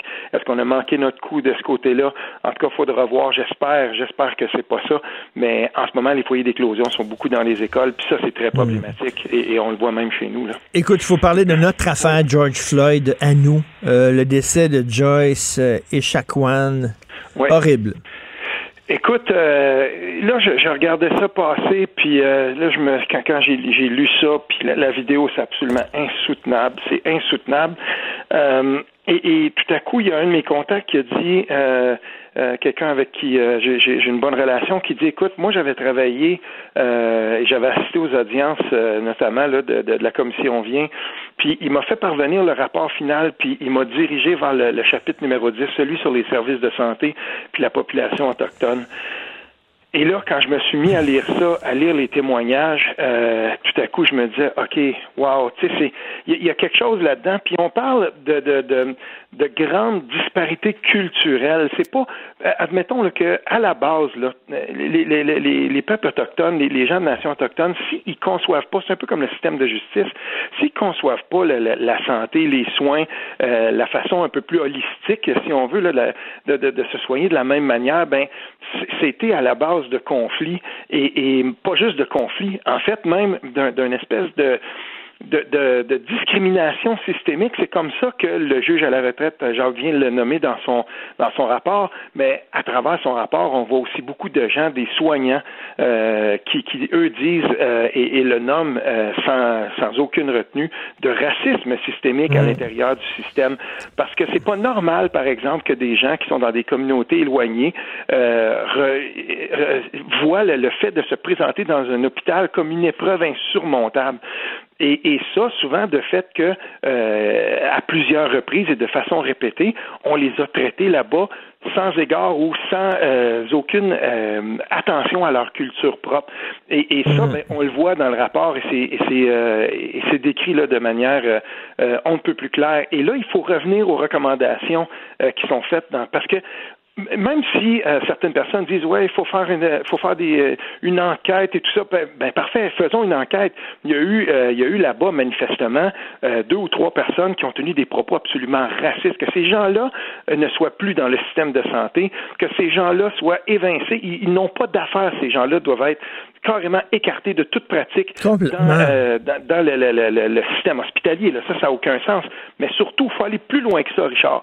Il faut comprendre comment que ça se fait que des gens comme ça se retrouvent là, puis pourquoi il y a une certaine culture du dénigrement systématique qui se fait envers les personnes ben, autochtones quand elles se présentent dans, le système de santé. Il faut, tu sais, regarde bien ça. Moi, je, tous les jours, OK, je passe sur l'avenue du Parc. Tu connais bien Montréal, même si tu viens ben en ben région. Je descends du Parc, puis tu sais c'est quoi, du Parc et Sherbrooke. Tu sais ce qu'il y a là, du Parc et Sherbrooke. Il y a beaucoup, beaucoup d'Autochtones qui sont là complètement sous, totalement paf. Ils passent leur soirée à boire. Ils sont une quinzaine, OK? Ils sont toujours là.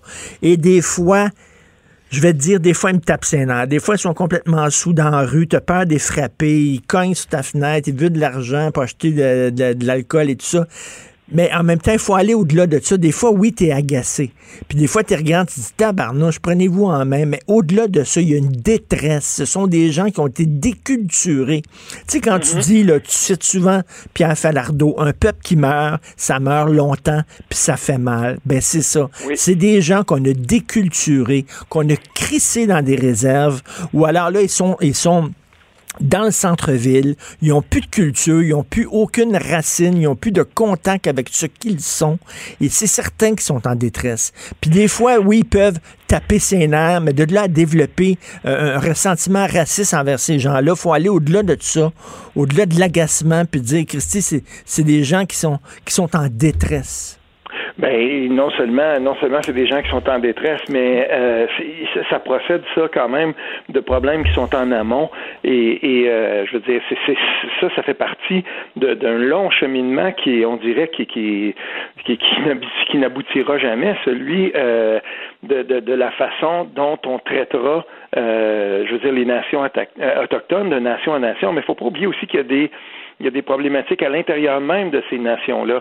Euh, J'ai travaillé à un moment donné sur un projet où justement on avait rencontré des personnes euh, d'origine autochtone qui étaient itinérantes, puis euh, je l'avais fait dans un dans, dans à titre de rédacteur dans un projet en sociologie, puis on, on, était quand même surpris de voir qu'il y, avait y avait des itinérants qui eux-mêmes expliquaient leurs conditions d'itinérance par des conflits qui étaient internes, qui étaient internes à leur propre collectivité. Puis à un moment donné, ça, ils pouvaient se retrouver à Ottawa, ils pouvaient se retrouver à, Montréal, ils pouvaient se retrouver même. Euh, nous, j'en avais, j'avais rencontré des gens qui étaient à cette île, là, juste à côté. Puis pourtant, je veux dire, ils étaient, ils étaient totalement désabusés, ils étaient totalement.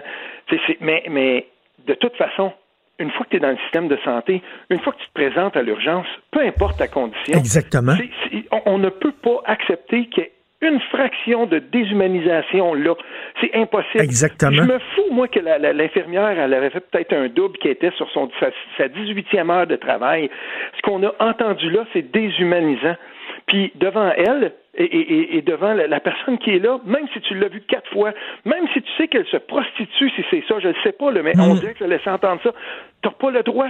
Tu peux pas la déshumaniser. raison. Il y a quelque chose là-dedans qui va faire en sorte que cette personne-là, non seulement, OK, on l'a congédiée, il faut qu'elle soit radiée, il faut plus jamais qu'on la voit dans un hôpital, cette, cette personne-là. Même si ça fait 15 fois qu'elle arrive à l'hôpital, peut-être complètement saoule, puis là, je parle pas de cette femme-là, mais peut-être un autre membre des Premières Nations. Effectivement, une fille qui se prostitue, une fille que, bon, que des enfants, que des enfants à répétition, puis tout ça.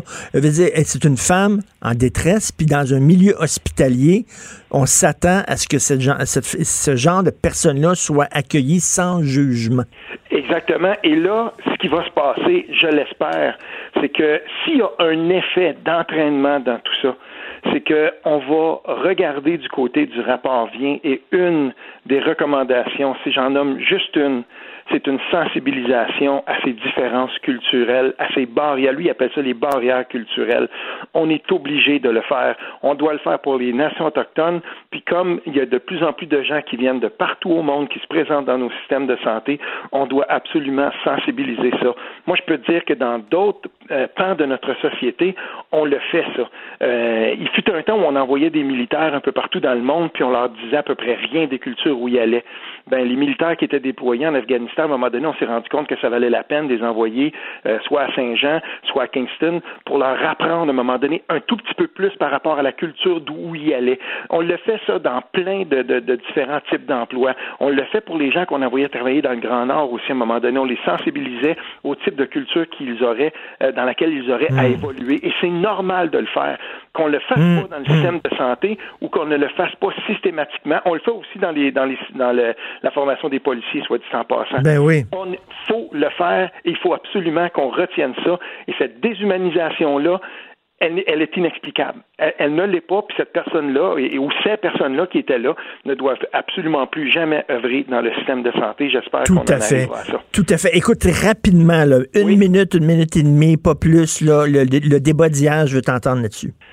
Écoute, euh, c'est simple. Euh, je, suis tombé sur une analyse que j'ai beaucoup aimée hier parce que je regardais ça euh, puis à la télévision, mais plutôt en, direct sur le web. Ça me donne plus de possibilités sur PBS. Puis à un moment donné, tu avais quelqu'un qui, qui, qui, se, qui se présentait comme un démocrate, un analyste plutôt démocrate.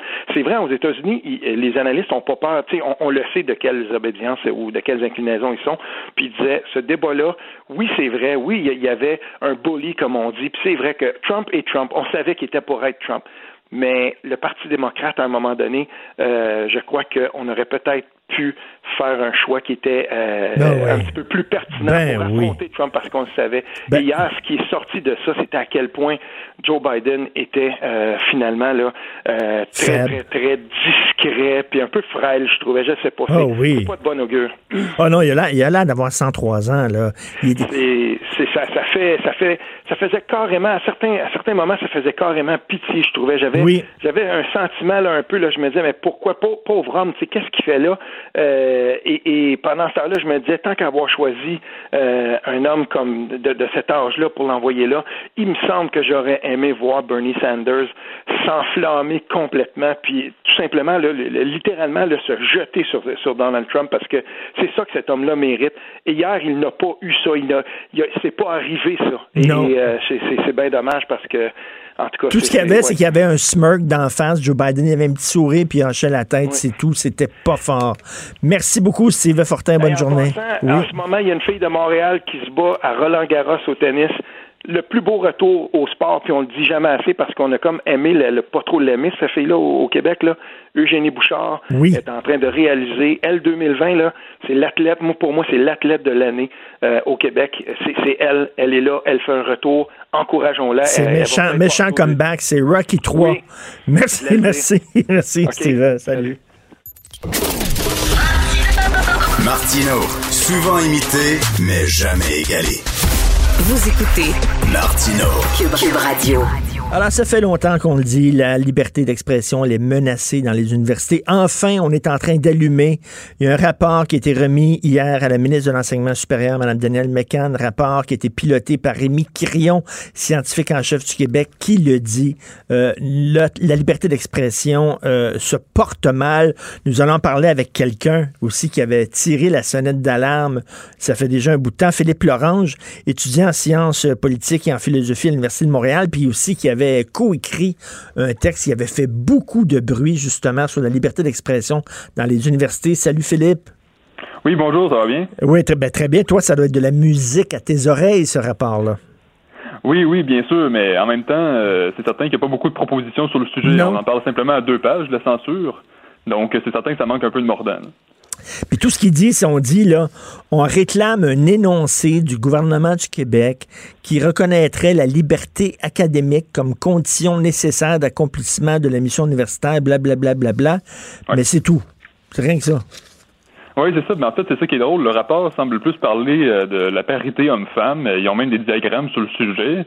Mais il ne semble pas avoir euh, forcément fait d'études ou d'enquêtes de terrain sur le sujet de justement la censure universitaire ou euh, euh, la présence hégémonique de, de l'ultra-progressisme qui impose son idéologie. Donc, euh, justement, on dirait que c'est comme un, sujet euh, secondaire. C'est ça, parce que Philippe, oui, bon, on sait tous qu'il y, il y a des conférenciers qui ont été interdits de présence dans une université, entre autres Mathieu Bocoté, blabla. Mais toi, tu, tu disais, là, ce qui était intéressant dans le texte que tu avais coécrit, c'est que ça va plus loin. C'est que quand tu arrives, mettons, avec un, un, sujet de recherche, tu veux faire une thèse ou un mémoire en maîtrise, qu'il faut que il faut que tu t'arrives avec des sujets à la mode parce que si tu arrives avec des idées à contre-courant, ben peut-être tu pas tu pourras pas la faire ta thèse. Ben exactement, là, parce que ce qu'on voit, c'est que, par exemple, aux États-Unis, on sait que de 1996 à 2011, donc seulement en 15 ans, le rapport de professeur gauche-droite est passé de 2 pour 1 à 5 pour 1 en seulement 15 ans. Puis euh, moi, je, ne crois pas qu'au Québec, euh, on ait suivi une, une, tendance différente. Je crois que on a une tendance très similaire. Puis ça fait en sorte que justement, si quelqu'un veut faire euh, une maîtrise ou un doctorat sur un sujet un peu plus euh, politiquement incorrect, eh bien, ça va pas passer. Et puis surtout, si en plus de ça, il veut monter les échelons dans le, la recherche universitaire, devenir un professeur, ça ne marchera juste pas, il va se faire bloquer. Donc, on a vraiment un problème qui, qui va même au-delà de simplement euh, la censure de conférences. C'est ça, ça peut être aussi des profs qui perdent leur job. Là. À Concordia, ben oui. Euh, on a demandé le congédiement d'une prof juste parce qu'elle a cité le titre du livre là, Nègre blanc d'Amérique. Ben oui, c'est ça, mais c'est ça, c'est complètement affolant parce que il y a seulement quelques années, on en aurait fait une caricature, quelqu'un en aurait fait un roman, puis tout le monde aurait dit, voyons donc, t'exagères, l'auteur. Finalement, c'est la réalité. La réalité dépasse la fiction. C'est ça qui est absolument fou. Euh, donc, moi, c'est certain que ça m'épate de voir que simplement de dire certains mots, ça, choque au point de vouloir la démission de quelqu'un. Et là, Philippe, face à ça, il va falloir à un moment donné sortir les griffes. C'est-à-dire, c'est pas tout d'avoir des énoncés très jolis et tout ça, euh, des beaux principes, mais il faudrait peut-être faire comme en Ontario, parce que Doug Ford, en Ontario, il a dit aux universités, si vous voulez avoir vos subventions, vous devez nous prouver que vous protégez la liberté d'expression sur vos campus. Oui, ben justement, je pense que c'est une proposition qui, qui, a quand même du bon sens. Puis ce que je, ce que je suis content de constater, c'est que euh, il y a aussi le chef du Parti conservateur du Canada, euh, Erin O'Toole, qui a dit euh, quelque chose de similaire s'il devient premier ministre du Canada. Et on sait que les deux candidats à la chefferie du Parti québécois, ben Frédéric Bastien et Paul Saint-Pierre Plamondon, veulent aussi imposer justement une charte de la liberté d'expression dans les universités. Donc, à cela, je salue ce genre de, proposition. Après, ben, j'attends qu'il y, ait une mise en œuvre. Parce que là, on pense que c'est rien qu'aux États-Unis où euh, là, ça commence dans les universités françaises où euh, justement la liberté d'expression se porte mal, mais ici aussi chez nous. Ben oui, ben oui, absolument. C'est pas pour rien qu'on a signé justement, on a été 60 signataires en janvier euh, d'étudiants pour dire que ça n'a aucun sens. Peu importe l'université où vous allez, euh, il, y a vraiment un, progressisme dogmatique euh, qui impose son idéologie, euh, qui, qui ne tolère pas les personnes plus nationalistes ou plus à droite. Donc, c'est pas juste un problème américain ou, ou britannique. C'est vraiment un problème qui est généralisé en Occident. Et au Québec, on, on le sent aussi. Et euh, ça arrive là, dans les universités là, où on, il y, a des journées où on veut euh, sensibiliser les, étudiants à la politique euh, québécoise. Puis là, les partis peuvent avoir un kiosque et présenter leur programme et discuter avec, avec les jeunes. Et là, on avait demandé à la université justement à la CAQ de démanteler son kiosque parce que c'est un parti d'extrême droite. Ah oui, est-ce que vous parlez de ce qui s'est passé à l'Université de Montréal? Oui, c'est ça. OK, non, mais c'est si je me souviens bien, puisque je, je connaissais quelques personnes qui étaient là, en fait, c'était euh, c'était justement un kiosque de jeunes caquistes, et puis euh, il y a eu, je pense, trois ou quatre manifestants euh, qui obstruaient le, kiosque, donc avec des pancartes. Donc, c'est totalement désagréable. Puis à l'UCAM, il y avait déjà eu quelque chose de similaire avec la Société Saint-Jean-Baptiste qui s'était fait saccager son kiosque carrément. Et ceux qui ceux qui tenaient le kiosque s'étaient fait prendre en photo, puis leur visage circulait sur Internet. Donc, euh, justement, ça touche, euh, ça, ça, ça, touche pas simplement les classes. Là ça va même en dehors dans les activités extrascolaires. Et les recherches aussi, c'est important l'université pour faire de la recherche. Et mettons quelqu'un là en sciences sociales voulait faire une recherche en disant par exemple, est-ce qu'il y a des gens qui ont changé de sexe, qui ont passé d'homme à femme ou de femme à homme et qui l'ont regretté par exemple. C'est intéressant de savoir ça là. Veut dire c'est c'est pas c'est pas un jugement de valeur sur sur les transgenres, c'est seulement est-ce que ça arrive et pourquoi ils l'ont regretté et qu'est-ce qui les a amenés à changer de sexe? Est-ce que c'était la mhm. pression des amis, la pression sociale? Mais cette personne-là ne pourra pas faire sa recherche. Ah non, moi, non, moi je pense pas, parce que ça va être beaucoup trop difficile de trouver euh, un professeur. Puis, euh, par ailleurs, je remarque assez ironiquement que dans ce rapport, euh, les auteurs s'autocensurent parce qu'ils ne parlent jamais, par exemple, du problème de l'anglicisation du réseau universitaire, du réseau collégial, alors qu'on sait très bien que la réalité est assez grave. Là. Je vous donne simplement un chiffre. Le chercheur indépendant Frédéric Lacroix montrait euh, en mars que 25% de l'effectif universitaire était en anglais au Québec, alors qu'on sait que la minorité anglophone est de 8% donc, euh, on sait qu'il y a de graves problèmes euh, concernant l'anglicisation du réseau collégial universitaire, et pourtant, le rapport n'en parle pratiquement pas, même qu'ils vont carrément dire que qu'en fait, c'est une bonne chose que euh, en fait, c'est ça, j'ai la phrase ici. L'existence au Québec d'universités francophones et d'universités anglophones représente un autre avantage. Donc, c'est euh, très drôle parce que eux autres dénoncent la censure euh, dans le milieu universitaire. Or, c'est un rapport fait par des universitaires et qui, qui fait de l'autocensure, finalement. Ben oui, c'est ça qui est assez qui est assez incroyable. Je veux dire, ils parlent pas d'un sujet qui est absolument important. Regardez, moi je suis à l'Université de Montréal mais justement, les, HEC, euh, ils offrent des programmes bilingues qui sont pas mal plus prestigieux que les programmes seulement en français. Euh, puis de plus en plus, on voit l'Université Laval veut offrir plus de cours en anglais. Euh, L'Université McGill se plaint que les, la grille d'évaluation des immigrants exige une connaissance du français. Donc on voit que les universités ont vraiment une tendance lourde pour pousser vers l'anglais. Et ça, le rapport n'en parle jamais, même qu'ils disent carrément que c'est un avantage. Donc, c'est quand même, euh, c'est ça qui est un petit peu incroyable. Et un prof aussi, là, on revient là, à, la censure et à la liberté d'expression. Un prof, qu'il soit de droite ou de gauche, Philippe, euh, euh, il doit faire abstraction de ses propres convictions et doit présenter des faits. Et si tu parles, mettons, du marxisme, tu le fais de façon objective. Si tu parles du néolibéralisme, tu le fais de façon objective et après ça, c'est à l'étudiant lui-même, qui est quand même pas un sans-dessin puis un, un gnochon, à se faire une tête là-dessus. Oui, bien souvent, ce qu'ils vont répliquer, euh, c'est qu'ils vont nous dire euh, si on est objectif, en fait, on sert l'ordre en place, euh, ben on sert le grand capital, les dominants. Parce que c'est pas vrai, là. C'est pas. au contraire, en, en, voulant toujours exprimer son opinion, qui est toujours dans, évidemment, la théorie critique qu'ils vont appeler, c'est-à-dire qu'il faut toujours critiquer chaque chaque moindre euh, repère culturel, chaque moindre euh, repère social, chaque moindre position de droite, eh bien, ce que ça fait, c'est qu'il y a une hégémonie, justement, de cette théorie critique de, des mouvements intersectionnels, puis ça fait en sorte que, justement, il n'y a pas de place pour une vraie liberté d'expression, pour un débat équitable. Et moi, écoute, ça, mais ça fait... avec Max Weber pour dire que le professeur doit s'abstenir de dire son opinion dans le cadre de la classe. Ben oui, mais Philippe, ça fait longtemps que ça existe comme ça. Écoute, moi, quand je, quand j'allais au cégep, j'étais au cégep André Laurando, puis je me souviens, mes profs de philosophie, sauf un, un qui était vraiment objectif, qui nous parlait d'existentialisme et tout ça, mais les autres profs de philosophie, c'était des cours de propagande pour la gauche. C'était rien que ça, là. Ouais, ben, ça m'étonne pas. Là. Je veux dire, ça s'est toujours fait. Euh, puis même, je pense qu'à une certaine époque, les profs d'histoire euh, faisaient un peu de propagande pour le camp souverainiste. Oui, oui, oui. tout mon camp. Euh. oui, tout à fait, effectivement. Où les cours servent de propagande et de, bourrer les crânes plutôt que de te donner des, des faits, te faire lire des ouvrages d'un bord comme de l'autre, puis après ça, c'est toi qui décides, puis surtout débattre confronter des idées. Mon Dieu, qu'on a peur de ça maintenant dans nos, universités. Philippe, d'ailleurs, on s'en est parlé la dernière fois, mais tu dois te sentir bien seul des fois. Ah, c'est certain, mais vous savez, euh, depuis qu'il y a eu le manifeste, justement, il y a des gens qui m'ont rejoint, euh, des gens que je connaissais pas. Puis, euh, on, on, commence à se développer un réseau comme ça, à nouer des contacts, si vous voulez.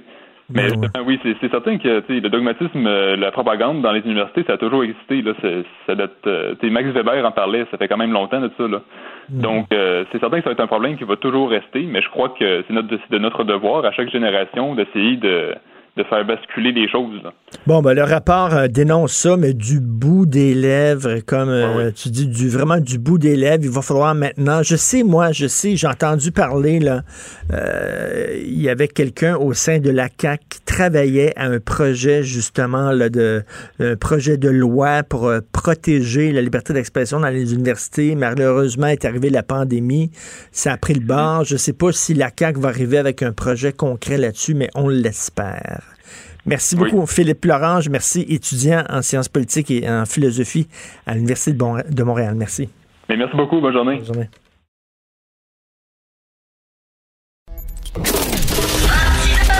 Martino, souvent imité, mais jamais égalé. Vous écoutez Martino, Cube, Radio. Alors, on parle avec l'essayiste et journaliste Jérôme Blanchet-Gravel. Jérôme, salut. Salut, salut Richard. Écoute, euh, je veux revenir là, sur ce qui s'est passé à, Joliette euh, parce que toi, ben, écoute, je vais faire un parallèle parce que tu connais très bien le Mexique, tu y penses euh, souvent du temps là-bas.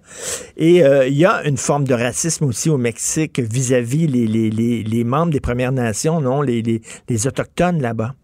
Oui, tout à fait. Euh, c'est pas un problème propre au Québec, hein, loin de là. Donc le racisme envers les Amérindiens, c'est un problème qui est américain au sens large. Donc qui, qui, qui, se retrouve dans tous les pays des Amériques, là, donc euh, du Canada au Chili, euh, du Canada au Brésil, euh, du Canada à l'Argentine. Hein. donc il y a des nations amérindiennes, il y en a dans toutes les dans tous les pays américains. Et c'est sensiblement le même problème, si on veut, mais avec des degrés différents. Je vous dirais quand même que c'est une bonne nouvelle dans ce sens-là. Il y a quand même beaucoup moins de racisme envers les autochtones au Canada qu'au Mexique. Là, c'est une réalité frappante, frappante. Euh, par exemple, quand on écoute la, télévision euh, au Mexique, euh, on a l'impression d'écouter la télévision espagnole. Donc, les et, il y a 90% de gens au Mexique qui ont des origines autochtones ou qui sont même 100% autochtones. Donc, c'est vraiment une population autochtone.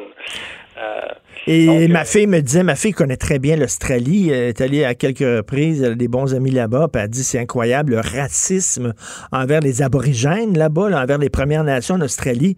Écoute, on dirait que c'est généralisé, euh, euh, mais bon, ce qui s'est passé à Joliette, c'est un électrochoc, c'est quand même notre affaire George Floyd à nous, là. Oui, tout à fait. Euh, quand on, on, se compare, on se console. Quand même, euh, en Australie, je connais, je connais moins. C'est peut-être, peut-être pire qu'ici, mais effectivement, on vient de frapper notre Waterloo. C'est vraiment une histoire, une histoire extrêmement gênante qui risque de faire euh, d'abord les manchettes à l'international. c'est vraiment gênant. Que, que, que ça se passe au Québec aussi? Euh, c'est d'autant plus gênant pour nous parce qu'on a souvent dit, et c'est vrai que les, les, colonisateurs français, les colons français ont un rapport différent aux Premières Nations que, que les Britanniques. Les Britanniques ont adopté des politiques plus ségrégationnistes que les Français et les Espagnols dans l'histoire de la colonisation. Ceci dit, ça arrive au Québec. Donc, il y a un examen de conscience à faire. Euh, en revanche, évidemment, il n'y aura pas de solution miracle. C'est ça qui est, qui est dommage on, peut euh, évidemment on peut en appeler euh, on peut dire il faut appliquer les recommandations des, derniers rapports, tout ça, c'est c'est peut-être la voie à suivre. Mais la vérité, c'est que moi, c'est une question que qui m'anime depuis plusieurs années, Richard. Comment sortir les peuples amérindiens de cette finalement de il y a quelque chose de, de brisé en eux. Hein. Ils ont comme une âme en peine. Et ça va au-delà des programmes financiers. Ça hmm. va au-delà. C'est leur imaginaire qui a été brisé par la conquête. Et, quel problème Et je pense qu'une partie du problème, c'est peut-être reconnaître qu'on n'a pas encore exactement la solution. C'est plate à dire, là. Mais, mais c'est pas c'est pas la loi sur les Indiens canadiennes, en tout cas, qu'il va falloir à un moment donné remettre en question parce que ça n'a pas de sens. On les a mis dans une position de dépendance. On, on, on, en a fait des assistés sociaux, puis euh, euh ça n'a pas de bon sens. On les met dans des réserves, puis tout ça. C'est ils sont déculturés. Euh, euh, c'est quasiment l'apartheid, là, ce qui se passe.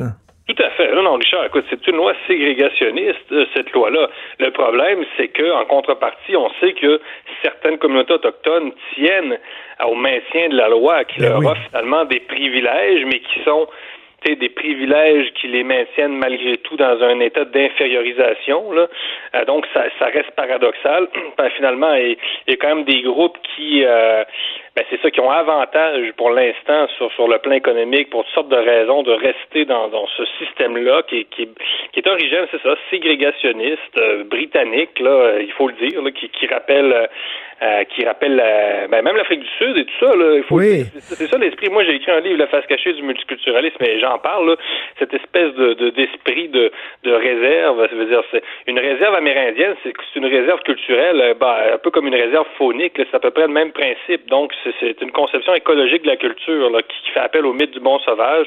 Donc, vous, vous avez euh, euh, des cultures folkloriques et on vous met dans une espèce de, de, de parc safari pour Amérindiens. Écoute, c'est très, très infantilisant ben, comme logique. Tout à fait. Et tu sais, euh, là, il y a le film Les Roses qui est très populaire et il y a toute une génération qui, qui découvre à quel point les, les Canadiens français étaient exploités, euh, des porteurs d'eau euh, qui se faisaient mépriser par des boss anglophones qui vivaient dans des taudis.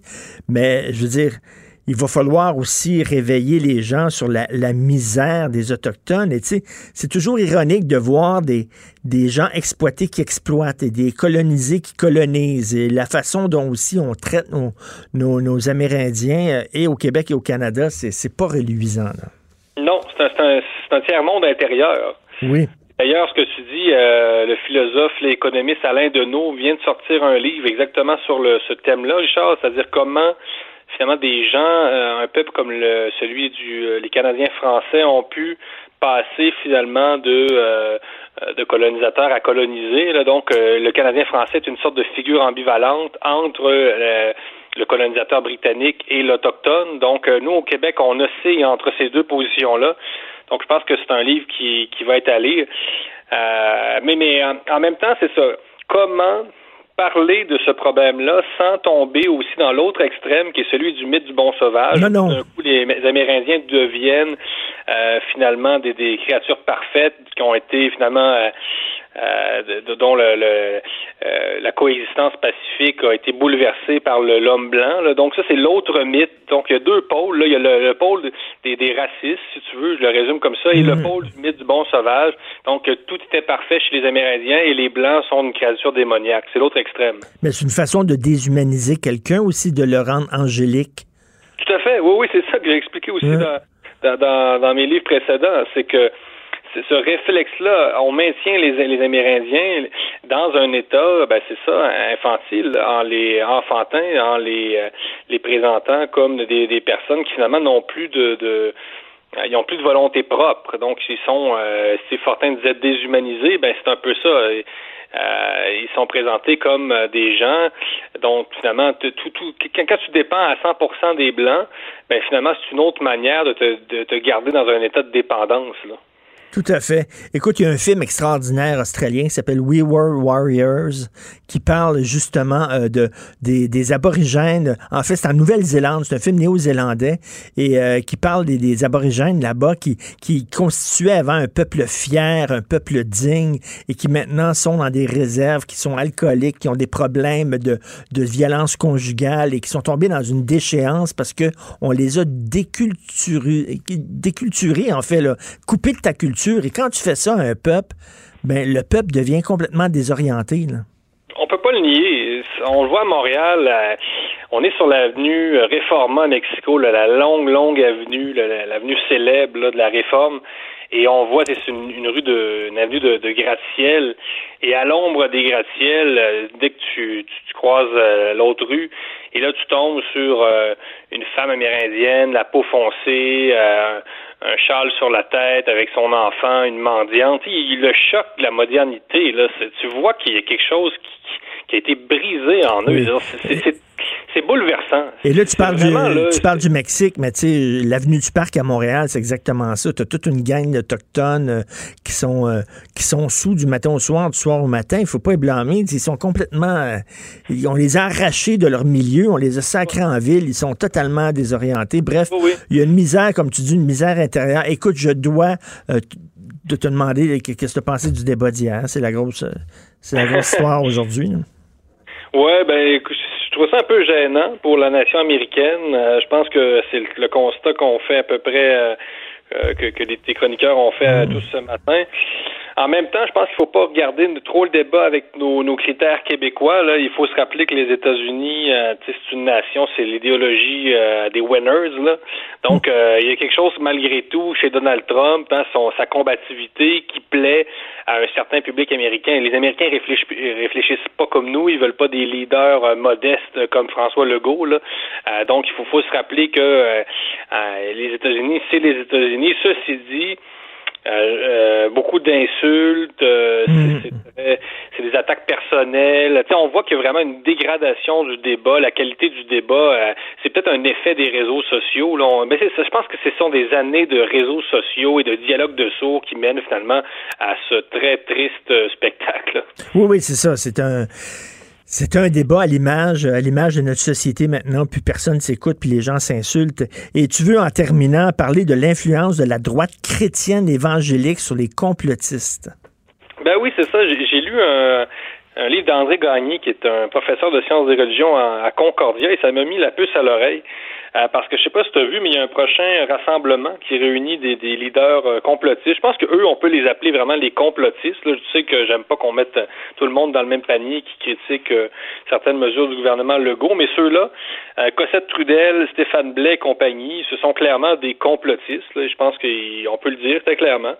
Euh, et donc, c'est ça, il y a un mhm. rassemblement qui est, qui, est, à la fois une manifestation a un concert gospel qui va aussi réunir quatre pasteurs évangéliques et euh, Cossette Trudel, Stéphane Blais et compagnie, là, je pense Michel Pilon, euh, euh le, l'auto, euh, le, libre penseur, là, enfin. Oui, donc, oui.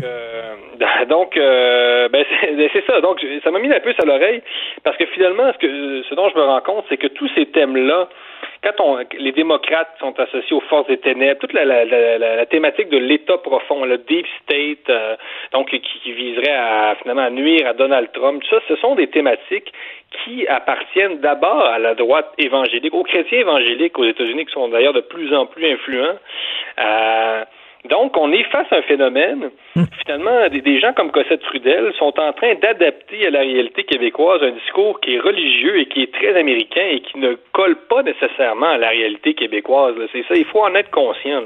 Et ce qui est très drôle, c'est que les autres n'arrêtent pas de dire, nous autres, on connaît la vérité, on se base sur des faits, on n'est pas des moutons, on, est, on, est, on a les yeux ouverts, on est éveillés, alors qu'au contraire, ils s'associent à des gens ou des gens qui se foutent totalement de la science ou ce sont des croyants, On est devant quelque chose de, de, nouveau. C'est vraiment euh, donc le gouvernement Legault et les gouvernements occidentaux en, en général ne savent pas comment composer avec ce, ce, genre de discours qui est maintenant à, la, à cheval entre la magie et la politique. C'est ça qui, qui est... Et même euh, avec les woke, là, toute la tendance woke, oui. on, assiste à ce que le, le, le sociologue Michel Maffesoli appelle le réenchantement du monde. Donc un enromancement du réel, c'est quoi? C'est le retour finalement de euh, la religion, la religiosité, le sacré. Donc, euh, on est on est face à un discours qui ne, ne cadre plus avec les anciens référents rationnels. Donc, on ne sait pas comment réagir. Mais ben non, mais d'un côté, à droite, tu les complotistes qui s'associent avec la, la droite chrétienne, et à gauche, tu as, la gauche radicale qui s'associe avec les, les, islamistes. Il y a ça aussi en plus. Bizarre, ben ça. Donc, euh, on n'en sort pas. C'est clair que d'un côté comme de l'autre, tu es obligé de euh, finalement te rallier à Euh, parce qu'aux États-Unis, c'est extrêmement fort. Le, rôle des chrétiens évangéliques, les, chrétiens blancs aux États-Unis sont, écoute, c'est un rôle, euh, mm. un rôle fort qu'ils ont joué, et qu'ils vont probablement jouer à la prochaine élection également. C'est vraiment, ils sont massivement derrière Trump, les chrétiens évangéliques. Et les chrétiens évangéliques, c'est pas des catholiques là, comme on les connaît ici, là, euh, très très sobres, des messes très très sobres. Ce sont des, des, des exaltés là, qui parlent de la puissance du diable. Donc c'est tout un discours là. Euh, c'est vraiment à l'image. C'est euh, bizarre, c'est l'alliance de la politique avec euh, avec les superstitions, avec la religion, autant à gauche qu'à droite. Quel drôle de monde. Comme tu dis, c'est un, un mix. Hein. C'est comme la, la Chine aussi qui a réussi à faire le mix entre le communisme et le capitalisme. On croyait pas ça possible. Et maintenant, un, capitalisme d'État. On est rendu maintenant avec des chimères, hein? des monstres. oui, des synthèses. Drôle de monde, drôle d'époque. Donc, tout ça pour dire qu'il faut en être conscient. Donc, euh, il ne s'agit pas non plus d'être contre les croyants. Les gens, les gens ont droit à avoir leurs croyances religieuses. Euh, c'est leur droit euh, fondamental. Ceci dit, je pense que pour affronter ce genre de mouvement-là, qui nuit d'ailleurs à la cause des, sceptiques face aux mesures, ceux qui ont un discours raisonnable, ils, nuisent beaucoup. Hein, d'ailleurs, c'est comme si dès le départ, ils ont discrédité complètement le mouvement et, depuis, et depuis, on peut plus rien dire à cause qu'on a ces représentants-là qui sont complètement farfelus. Stéphane Blais se prend pour une incarnation de Martin Luther King, Charles. Eh ben oui, non, non, c'est n'importe quoi. En tout cas, j'ai hâte de voir, j'ai hâte de voir. Ça, va être rigolo, cette manifestation-là entre les anti-masques avec euh, quatre pasteurs qu'ils ont invités. Merci beaucoup, Jérôme Blanchet-Gravel. Bonne journée. Salut, Richard. Salut. Ben oui, on le sait. Martineau, ça n'a pas de bon sens comme il est bon. Vous écoutez Martineau. Cube Radio. C'est l'ami Vincent Dessureau qui est là en présentiel. Oui, je suis, en je suis toujours en présentiel. C'est quand même le, mot le plus laid de l'année. Euh, ben, il y a COVID. Là. Mais tu sais, on disait en personne avant. Ça, ça, ah oui, je suis d'accord sur le fait que. Oui, oui. Ça faisait un job, il était en personne, c'était en présentiel. Oui, oui, non. Euh, je...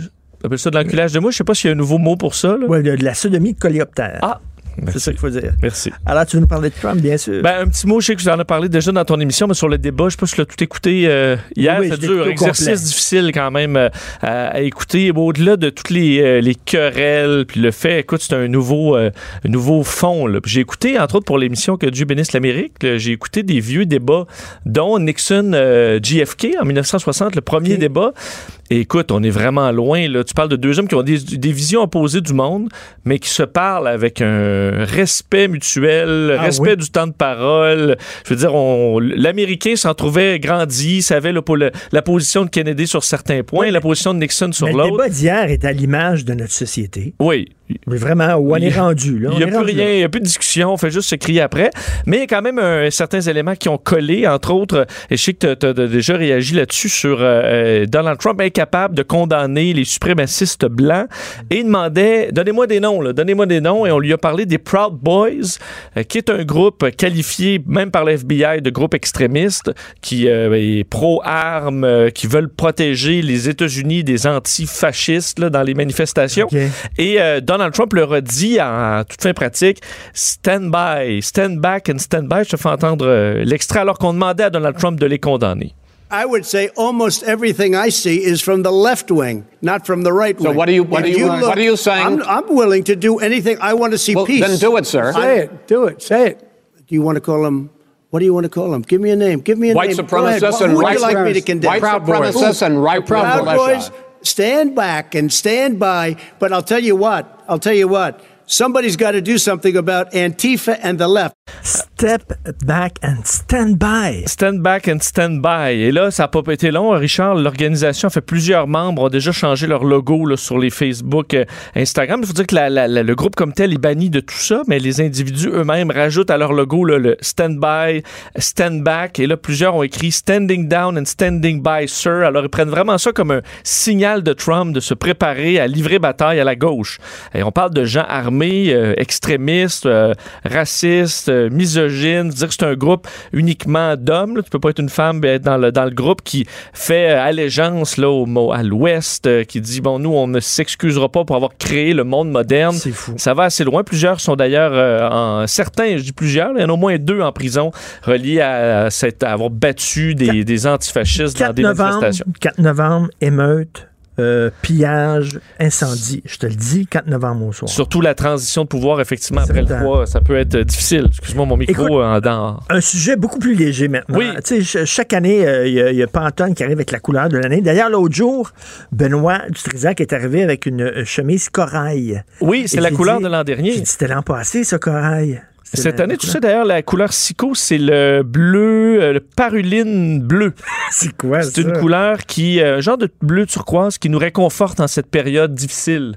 Ok, c'est comme, c'est comme pastel, là? C'est un genre de. Ben, non, peut-être, j'ai l'impression plus euh, bord de mer, là. OK. Dans les îles turquoises, mettons, l'eau un peu verdâtre, bleue. Oui. Alors, c'est supposé te t'apaiser en ces périodes Bon, troubles ben, pour 2021. On va le dire à Benoît qui se jette. euh, Euh, un petit kit euh, paruline bleue. Oui. Mais là, c'est Pantone, effectivement, qui lance une nouvelle couleur, Richard, et c'est le rouge euh, period. Non, tu. Alors, c'est le rouge Non, non, euh, menstruation. Euh, L'objectif étant de lutter contre la stigmatisation des règles euh, dans le monde. Alors, ils se sont associés euh, la, la- la Pantone Color Institute, qui est le- la compagnie qui a le plus de couleurs d'ailleurs au monde, qui a travaillé avec certains organismes et des campagnes pour offrir cette couleur vraiment calquée que- sur le rouge menstruel. Est-ce qu'ils ont le blanc sperme? Est-ce qu'ils l'ont, le blanc sperme? Ai pas ça encore. Le brun gastro, ils l'ont pas encore non plus? Ils l'ont pas, quoi qu'ils ont une variété de bruns, là, mais l'objectif étant de Le rouge s'approprier ces règles, on dit s'approprier ces règles avec assurance, euh, entre autres, et euh, on dit d'ailleurs que c'est sans regard du genre, Richard, parce qu'effectivement, euh, des gens, euh, on dit des hommes trans qui sont menstrués, alors ça, euh, Pantone, ils sont tous là-dedans, là, ils l'ont tout expliqué, parce qu'entre autres, selon les Nations Unies, euh, rapport sur les femmes, certaines femmes menstruées sont vues comme sales, intouchables. D'ailleurs, en Afrique, une adolescente sur dix manque l'école lorsqu'elle est menstruée et éventuellement, dans certains cas, vont quitter l'école. Alors, ça a pour but tout Ah. simplement de dire, ben, la couleur, on va la voir plutôt que la, plutôt que la cacher. Mon micro, il a cassé. Non, il y a un Désolé. micro, il y a un, mi- il y a un micro qui, qui- Il est pendant. Il y a besoin d'amour. Il y a ce micro-là. Alors, rouge menstru. Rouge euh, Period, qui est lancé par euh, Pantone. Alors, c'est un rouge disons, rouge vif. Ouais. Très vif. Alors, euh, ben oui, parce qu'il y a des hommes qui sont menstrués, ben oui. Euh, effectivement, Ben on oui, le ben dit, oui. sans regard au genre, la couleur vous est, vous est accordée. Bon, tu, veux parler d'un donneur de sperme? Écoute, Joe, Joe Donner. C'est comme ça qu'on l'appelle parce qu'il a euh, son nom est euh, bon, n'est pas dit. Joe Donner, c'est un des plus grands donneurs de sperme au monde euh, et article sur lui dans le Mirror entre Ben, autres. c'est comme le film avec Patrick Huard. Ouais, le Starbucks. Starbucks. Euh, c'est un peu ça parce que lui a 150 enfants. Richard, dans le monde, parce que lui il fait le tour du monde juste pour euh, Lui, il vend, il vend, il fait ça, lui, il vend son sperme? Tout à fait, un homme Ou, de euh, 49 ans. Il tu- donne ça En fait, il le donne gratuitement, mais tu peux couvrir certaines dépenses de voyage euh, pour le recevoir. Entre autres, il est en, en Argentine. Enfin, il était en Argentine, il vient de partir pour Londres parce qu'il était coincé en Argentine lorsqu'il est, il est allé féconder euh, une femme là-bas. Lui, Il lui, était- il est payé pour aller se branler quelque part. non, en fait, il, ça a- il y a deux, tu as deux options, Richard, avec Joe Donner. Soit tu peux faire l'insémination artificielle, ou soit tu peux tout simplement avoir une relation sexuelle. Il dit que 50 des femmes préfèrent y aller avec la relation sexuelle parce que plus simple, et Ah, selon oui. lui, ça fonctionne plus, le, le- le taux de réussite est plus élevé. Alors, il se promène partout dans le monde, lui coucher avec des femmes, et euh, présentement... Il a l'air de quoi? Tu veux-tu sa photo? pas un- ben, il y a 49 ans. C'est un stade? Non, non, non. C'est pas un Pas une, beauté. Mais il a l'air à être un homme en santé. D'ailleurs, il dit que plusieurs des enfants lui ressemblent et il cache pas euh, que tu pourras, pour tous ses enfants pourront le contacter plus tard. Il reçoit les photos des enfants. Il est bien content. Sa limite, d'ailleurs, d'ici la fin de ses jours, il dit 2500 enfants, ce serait son maximum. Mais il est à un rythme à peu près de 10 grossesses par année. Donc, il dit, il faudrait que je vive jusqu'à 250 ans pour ça. Et c'est pas nécessairement parti pour ça. Il a des enfants en- aux États-Unis, en Argentine, en Italie, Singapour, les Philippines. Euh, et là, Londres, il est parti pour un- une petite tournée à Londres. Alors, vous pouvez euh, Bon, demander ben. ses services. Et il fait, se fait vé- vérifier pour les euh, maladies transmises sexuellement Ben, J'espère. une fois l'an ou à la demande de- d'une future mère? Tu sais qu'au début des Francs-Tireurs, euh, émission qui dure depuis 23 ans, mais au tout début, euh, on était allé faire tester notre sperme, Benoît et moi. Oui, quand pour même un savoir, stress. pour savoir celui qui avait le plus de, de, Hey, de combat de coq, spermatozoïdes. ça, quand même. Et, et, et, et, et- J'avais, utilisé le bel âge pour me stimuler. Ben oui, on est allé chacun dans une petite chambre, OK? Oui. Avec des magazines. Ils nous donnent des magazines porno. Puis là, tu vas dans une petite chambre puis avec le- la fiole. Euh, je pense que t'étais sorti avant moi. Moi, En tout cas, bref. Je Mais- n'ai pas eu de magazine porno, moi. Moi, j'ai eu des magazines porno. Moi, j'ai eu le bel âge. T'avais le lundi, le mélange. Pour moi, j'étais dans la mauvaise salle d'attente. Et, et les résultats, c'était que mes, mes, mes, mes spermatozoïdes euh, étaient pas très forts. C'est la Il face. flottait sur le dos, Richard. la, la veille, j'avais fait l'amour la veille. Ah, ça fait ça. J'ai fait l'amour la veille. Parce que Benoît avait de la- blonde, fait que- réserve. fait que finalement, il était. Moi, j'ai- moi, j'ai quatre enfants. Ah, moi. c'est ça. C'est Sincèrement, là. Mais les deux, vous avez été productifs. Mais éjaculer, c'est facile. Les élever, c'est la job. C'est facile d'être un, un bozo comme ça, d'éjaculer partout. Mais après, occupe-toi des enfants. Sois là quand ils ont de la peine ou quand ils ont des, des, des bonheurs ou, tu sais, de parler avec eux autres, les conseiller, qu'ils puissent se fier sur toi. C'est ça, le job de père. C'est pas éjaculer. N'importe quel tata est capable d'éjaculer. Oui, mais il y a des, on dit qu'il travaille entre autres avec des couples où l'homme est, lui- est- est infertile ou des fois des, les- des couples de lesbiennes. Mais lui, c'est comme euh, Old Jazer. Tu connais Old Jazer? C'est euh, aux États-Unis, il y a comme euh, il y a un geyser, et Old, Old Faithful qu'on appelle Old Faithful. Il y a un geyser dans un parc national à Yellowstone. Avec Yogi l'ours. Oui. Old Faithful, comme à telle heure, là, tu, peux, tu peux savoir, mettons, à deux heures Oui, et quart. il va partir. Il va Il gicler. part. Il gicle. Lui, c'est ça. Lui, c'est un gicleur. Là, tu peux te fier sur ce. sur Un ça. métronome là, de la Un métronome. Bon. Bon. Super. Merci. As-tu, as-tu une, euh, acheté une chemise euh, rouge menstrue? Oh, oh, pourquoi? C'est une nouvelle couleur que Sico a sortie, rouge Pantone. menstruation. Rouge Pardon, En fait, c'est le rouge période. Ah, non, ça, Period. ça, je vais pas là. Ça, je trouve que c'est c'est un piège à con. Là, je vais pas, je vais pas C'est un là-dedans. piège à con? Oui, s'il te plaît. OK. Avez-vous regardé le débat hier?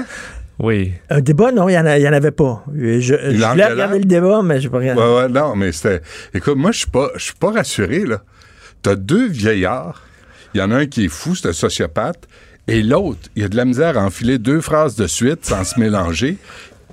Un des deux, là, dans, dans à peine 35 jours, va être à la tête de la puissance mondiale.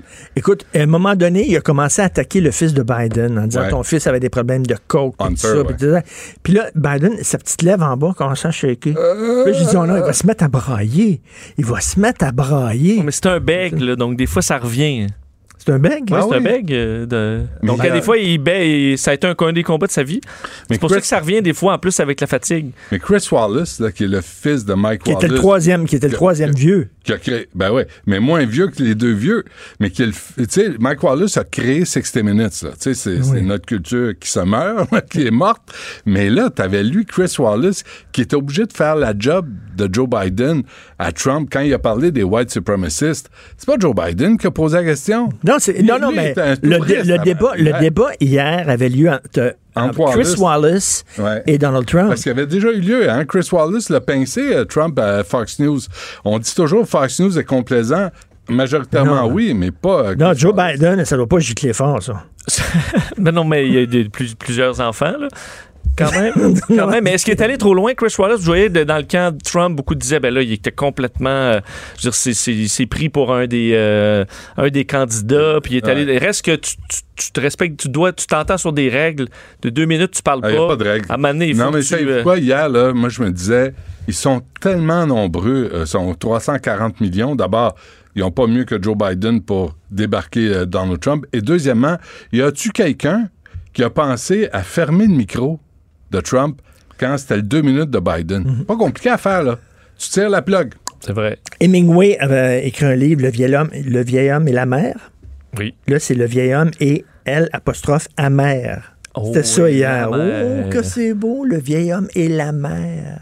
As-tu pris du temps à la trouver, celle-là? ou Oui. tu l'as- Je oui. pensais pendant que tu parlais, puis je Oui, c'est ça. Ben, on t'écoute pas. OK, Ouais. alors, tu, Hein? tu, tu nous jases de quoi? Euh, je, je, je sais. Ah, tantôt, on va aller euh, joindre un correspondant euh, à- à- en Chine. Parce qu'en Chine, ça va bien, là. Tout, tout va bien. Il y a pas. Écoute, il y a autant de décès de la COVID-19 pour 1,4 milliard d'habitants qu'il y en a dans le Grand Montréal métropolitain. Puis ça, c'est des chiffres qui sont fournis par le gouvernement chinois, donc c'est des fac- officiels. C'est factuel. C'est des vrais Alors, on veut connaître la recette pour pouvoir peut-être sortir de ce deuxième confinement.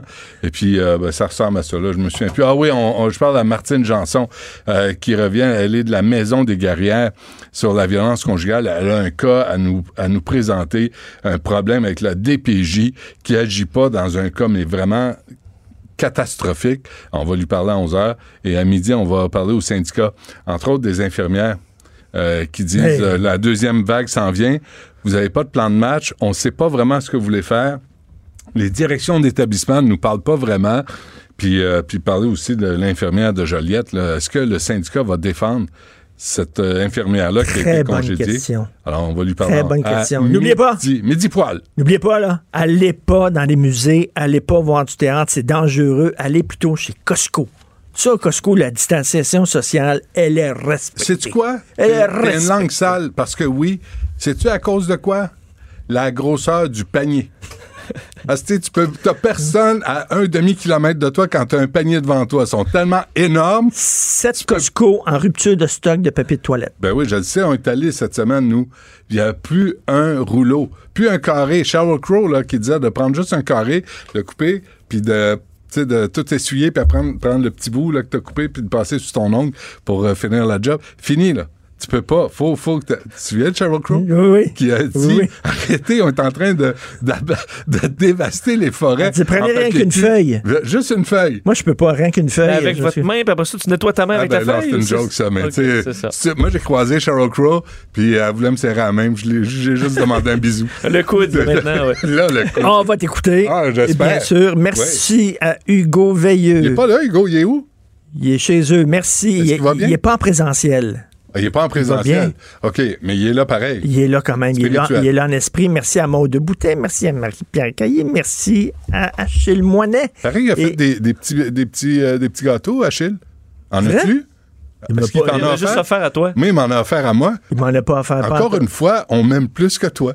Il m'en a pas offert Ah, pantoute. je suis désolé, Richard. Des Euh, gâteaux à quoi? ah, ça, ça me fait de la peine pour toi. Mais, À quoi euh, tes gâteaux, Achille? Des madeleines. Ah, des madeleines en T'aimes plus. ça en plus, toi? J'adore ça. Moi, je n'ai pas pris. j'aime- euh, ça me... M'en a pas offert. Ben non, pas à toi. Mais à moi, oui. Personne même. OK, on se parle demain 8h. Ben. Cube Radio.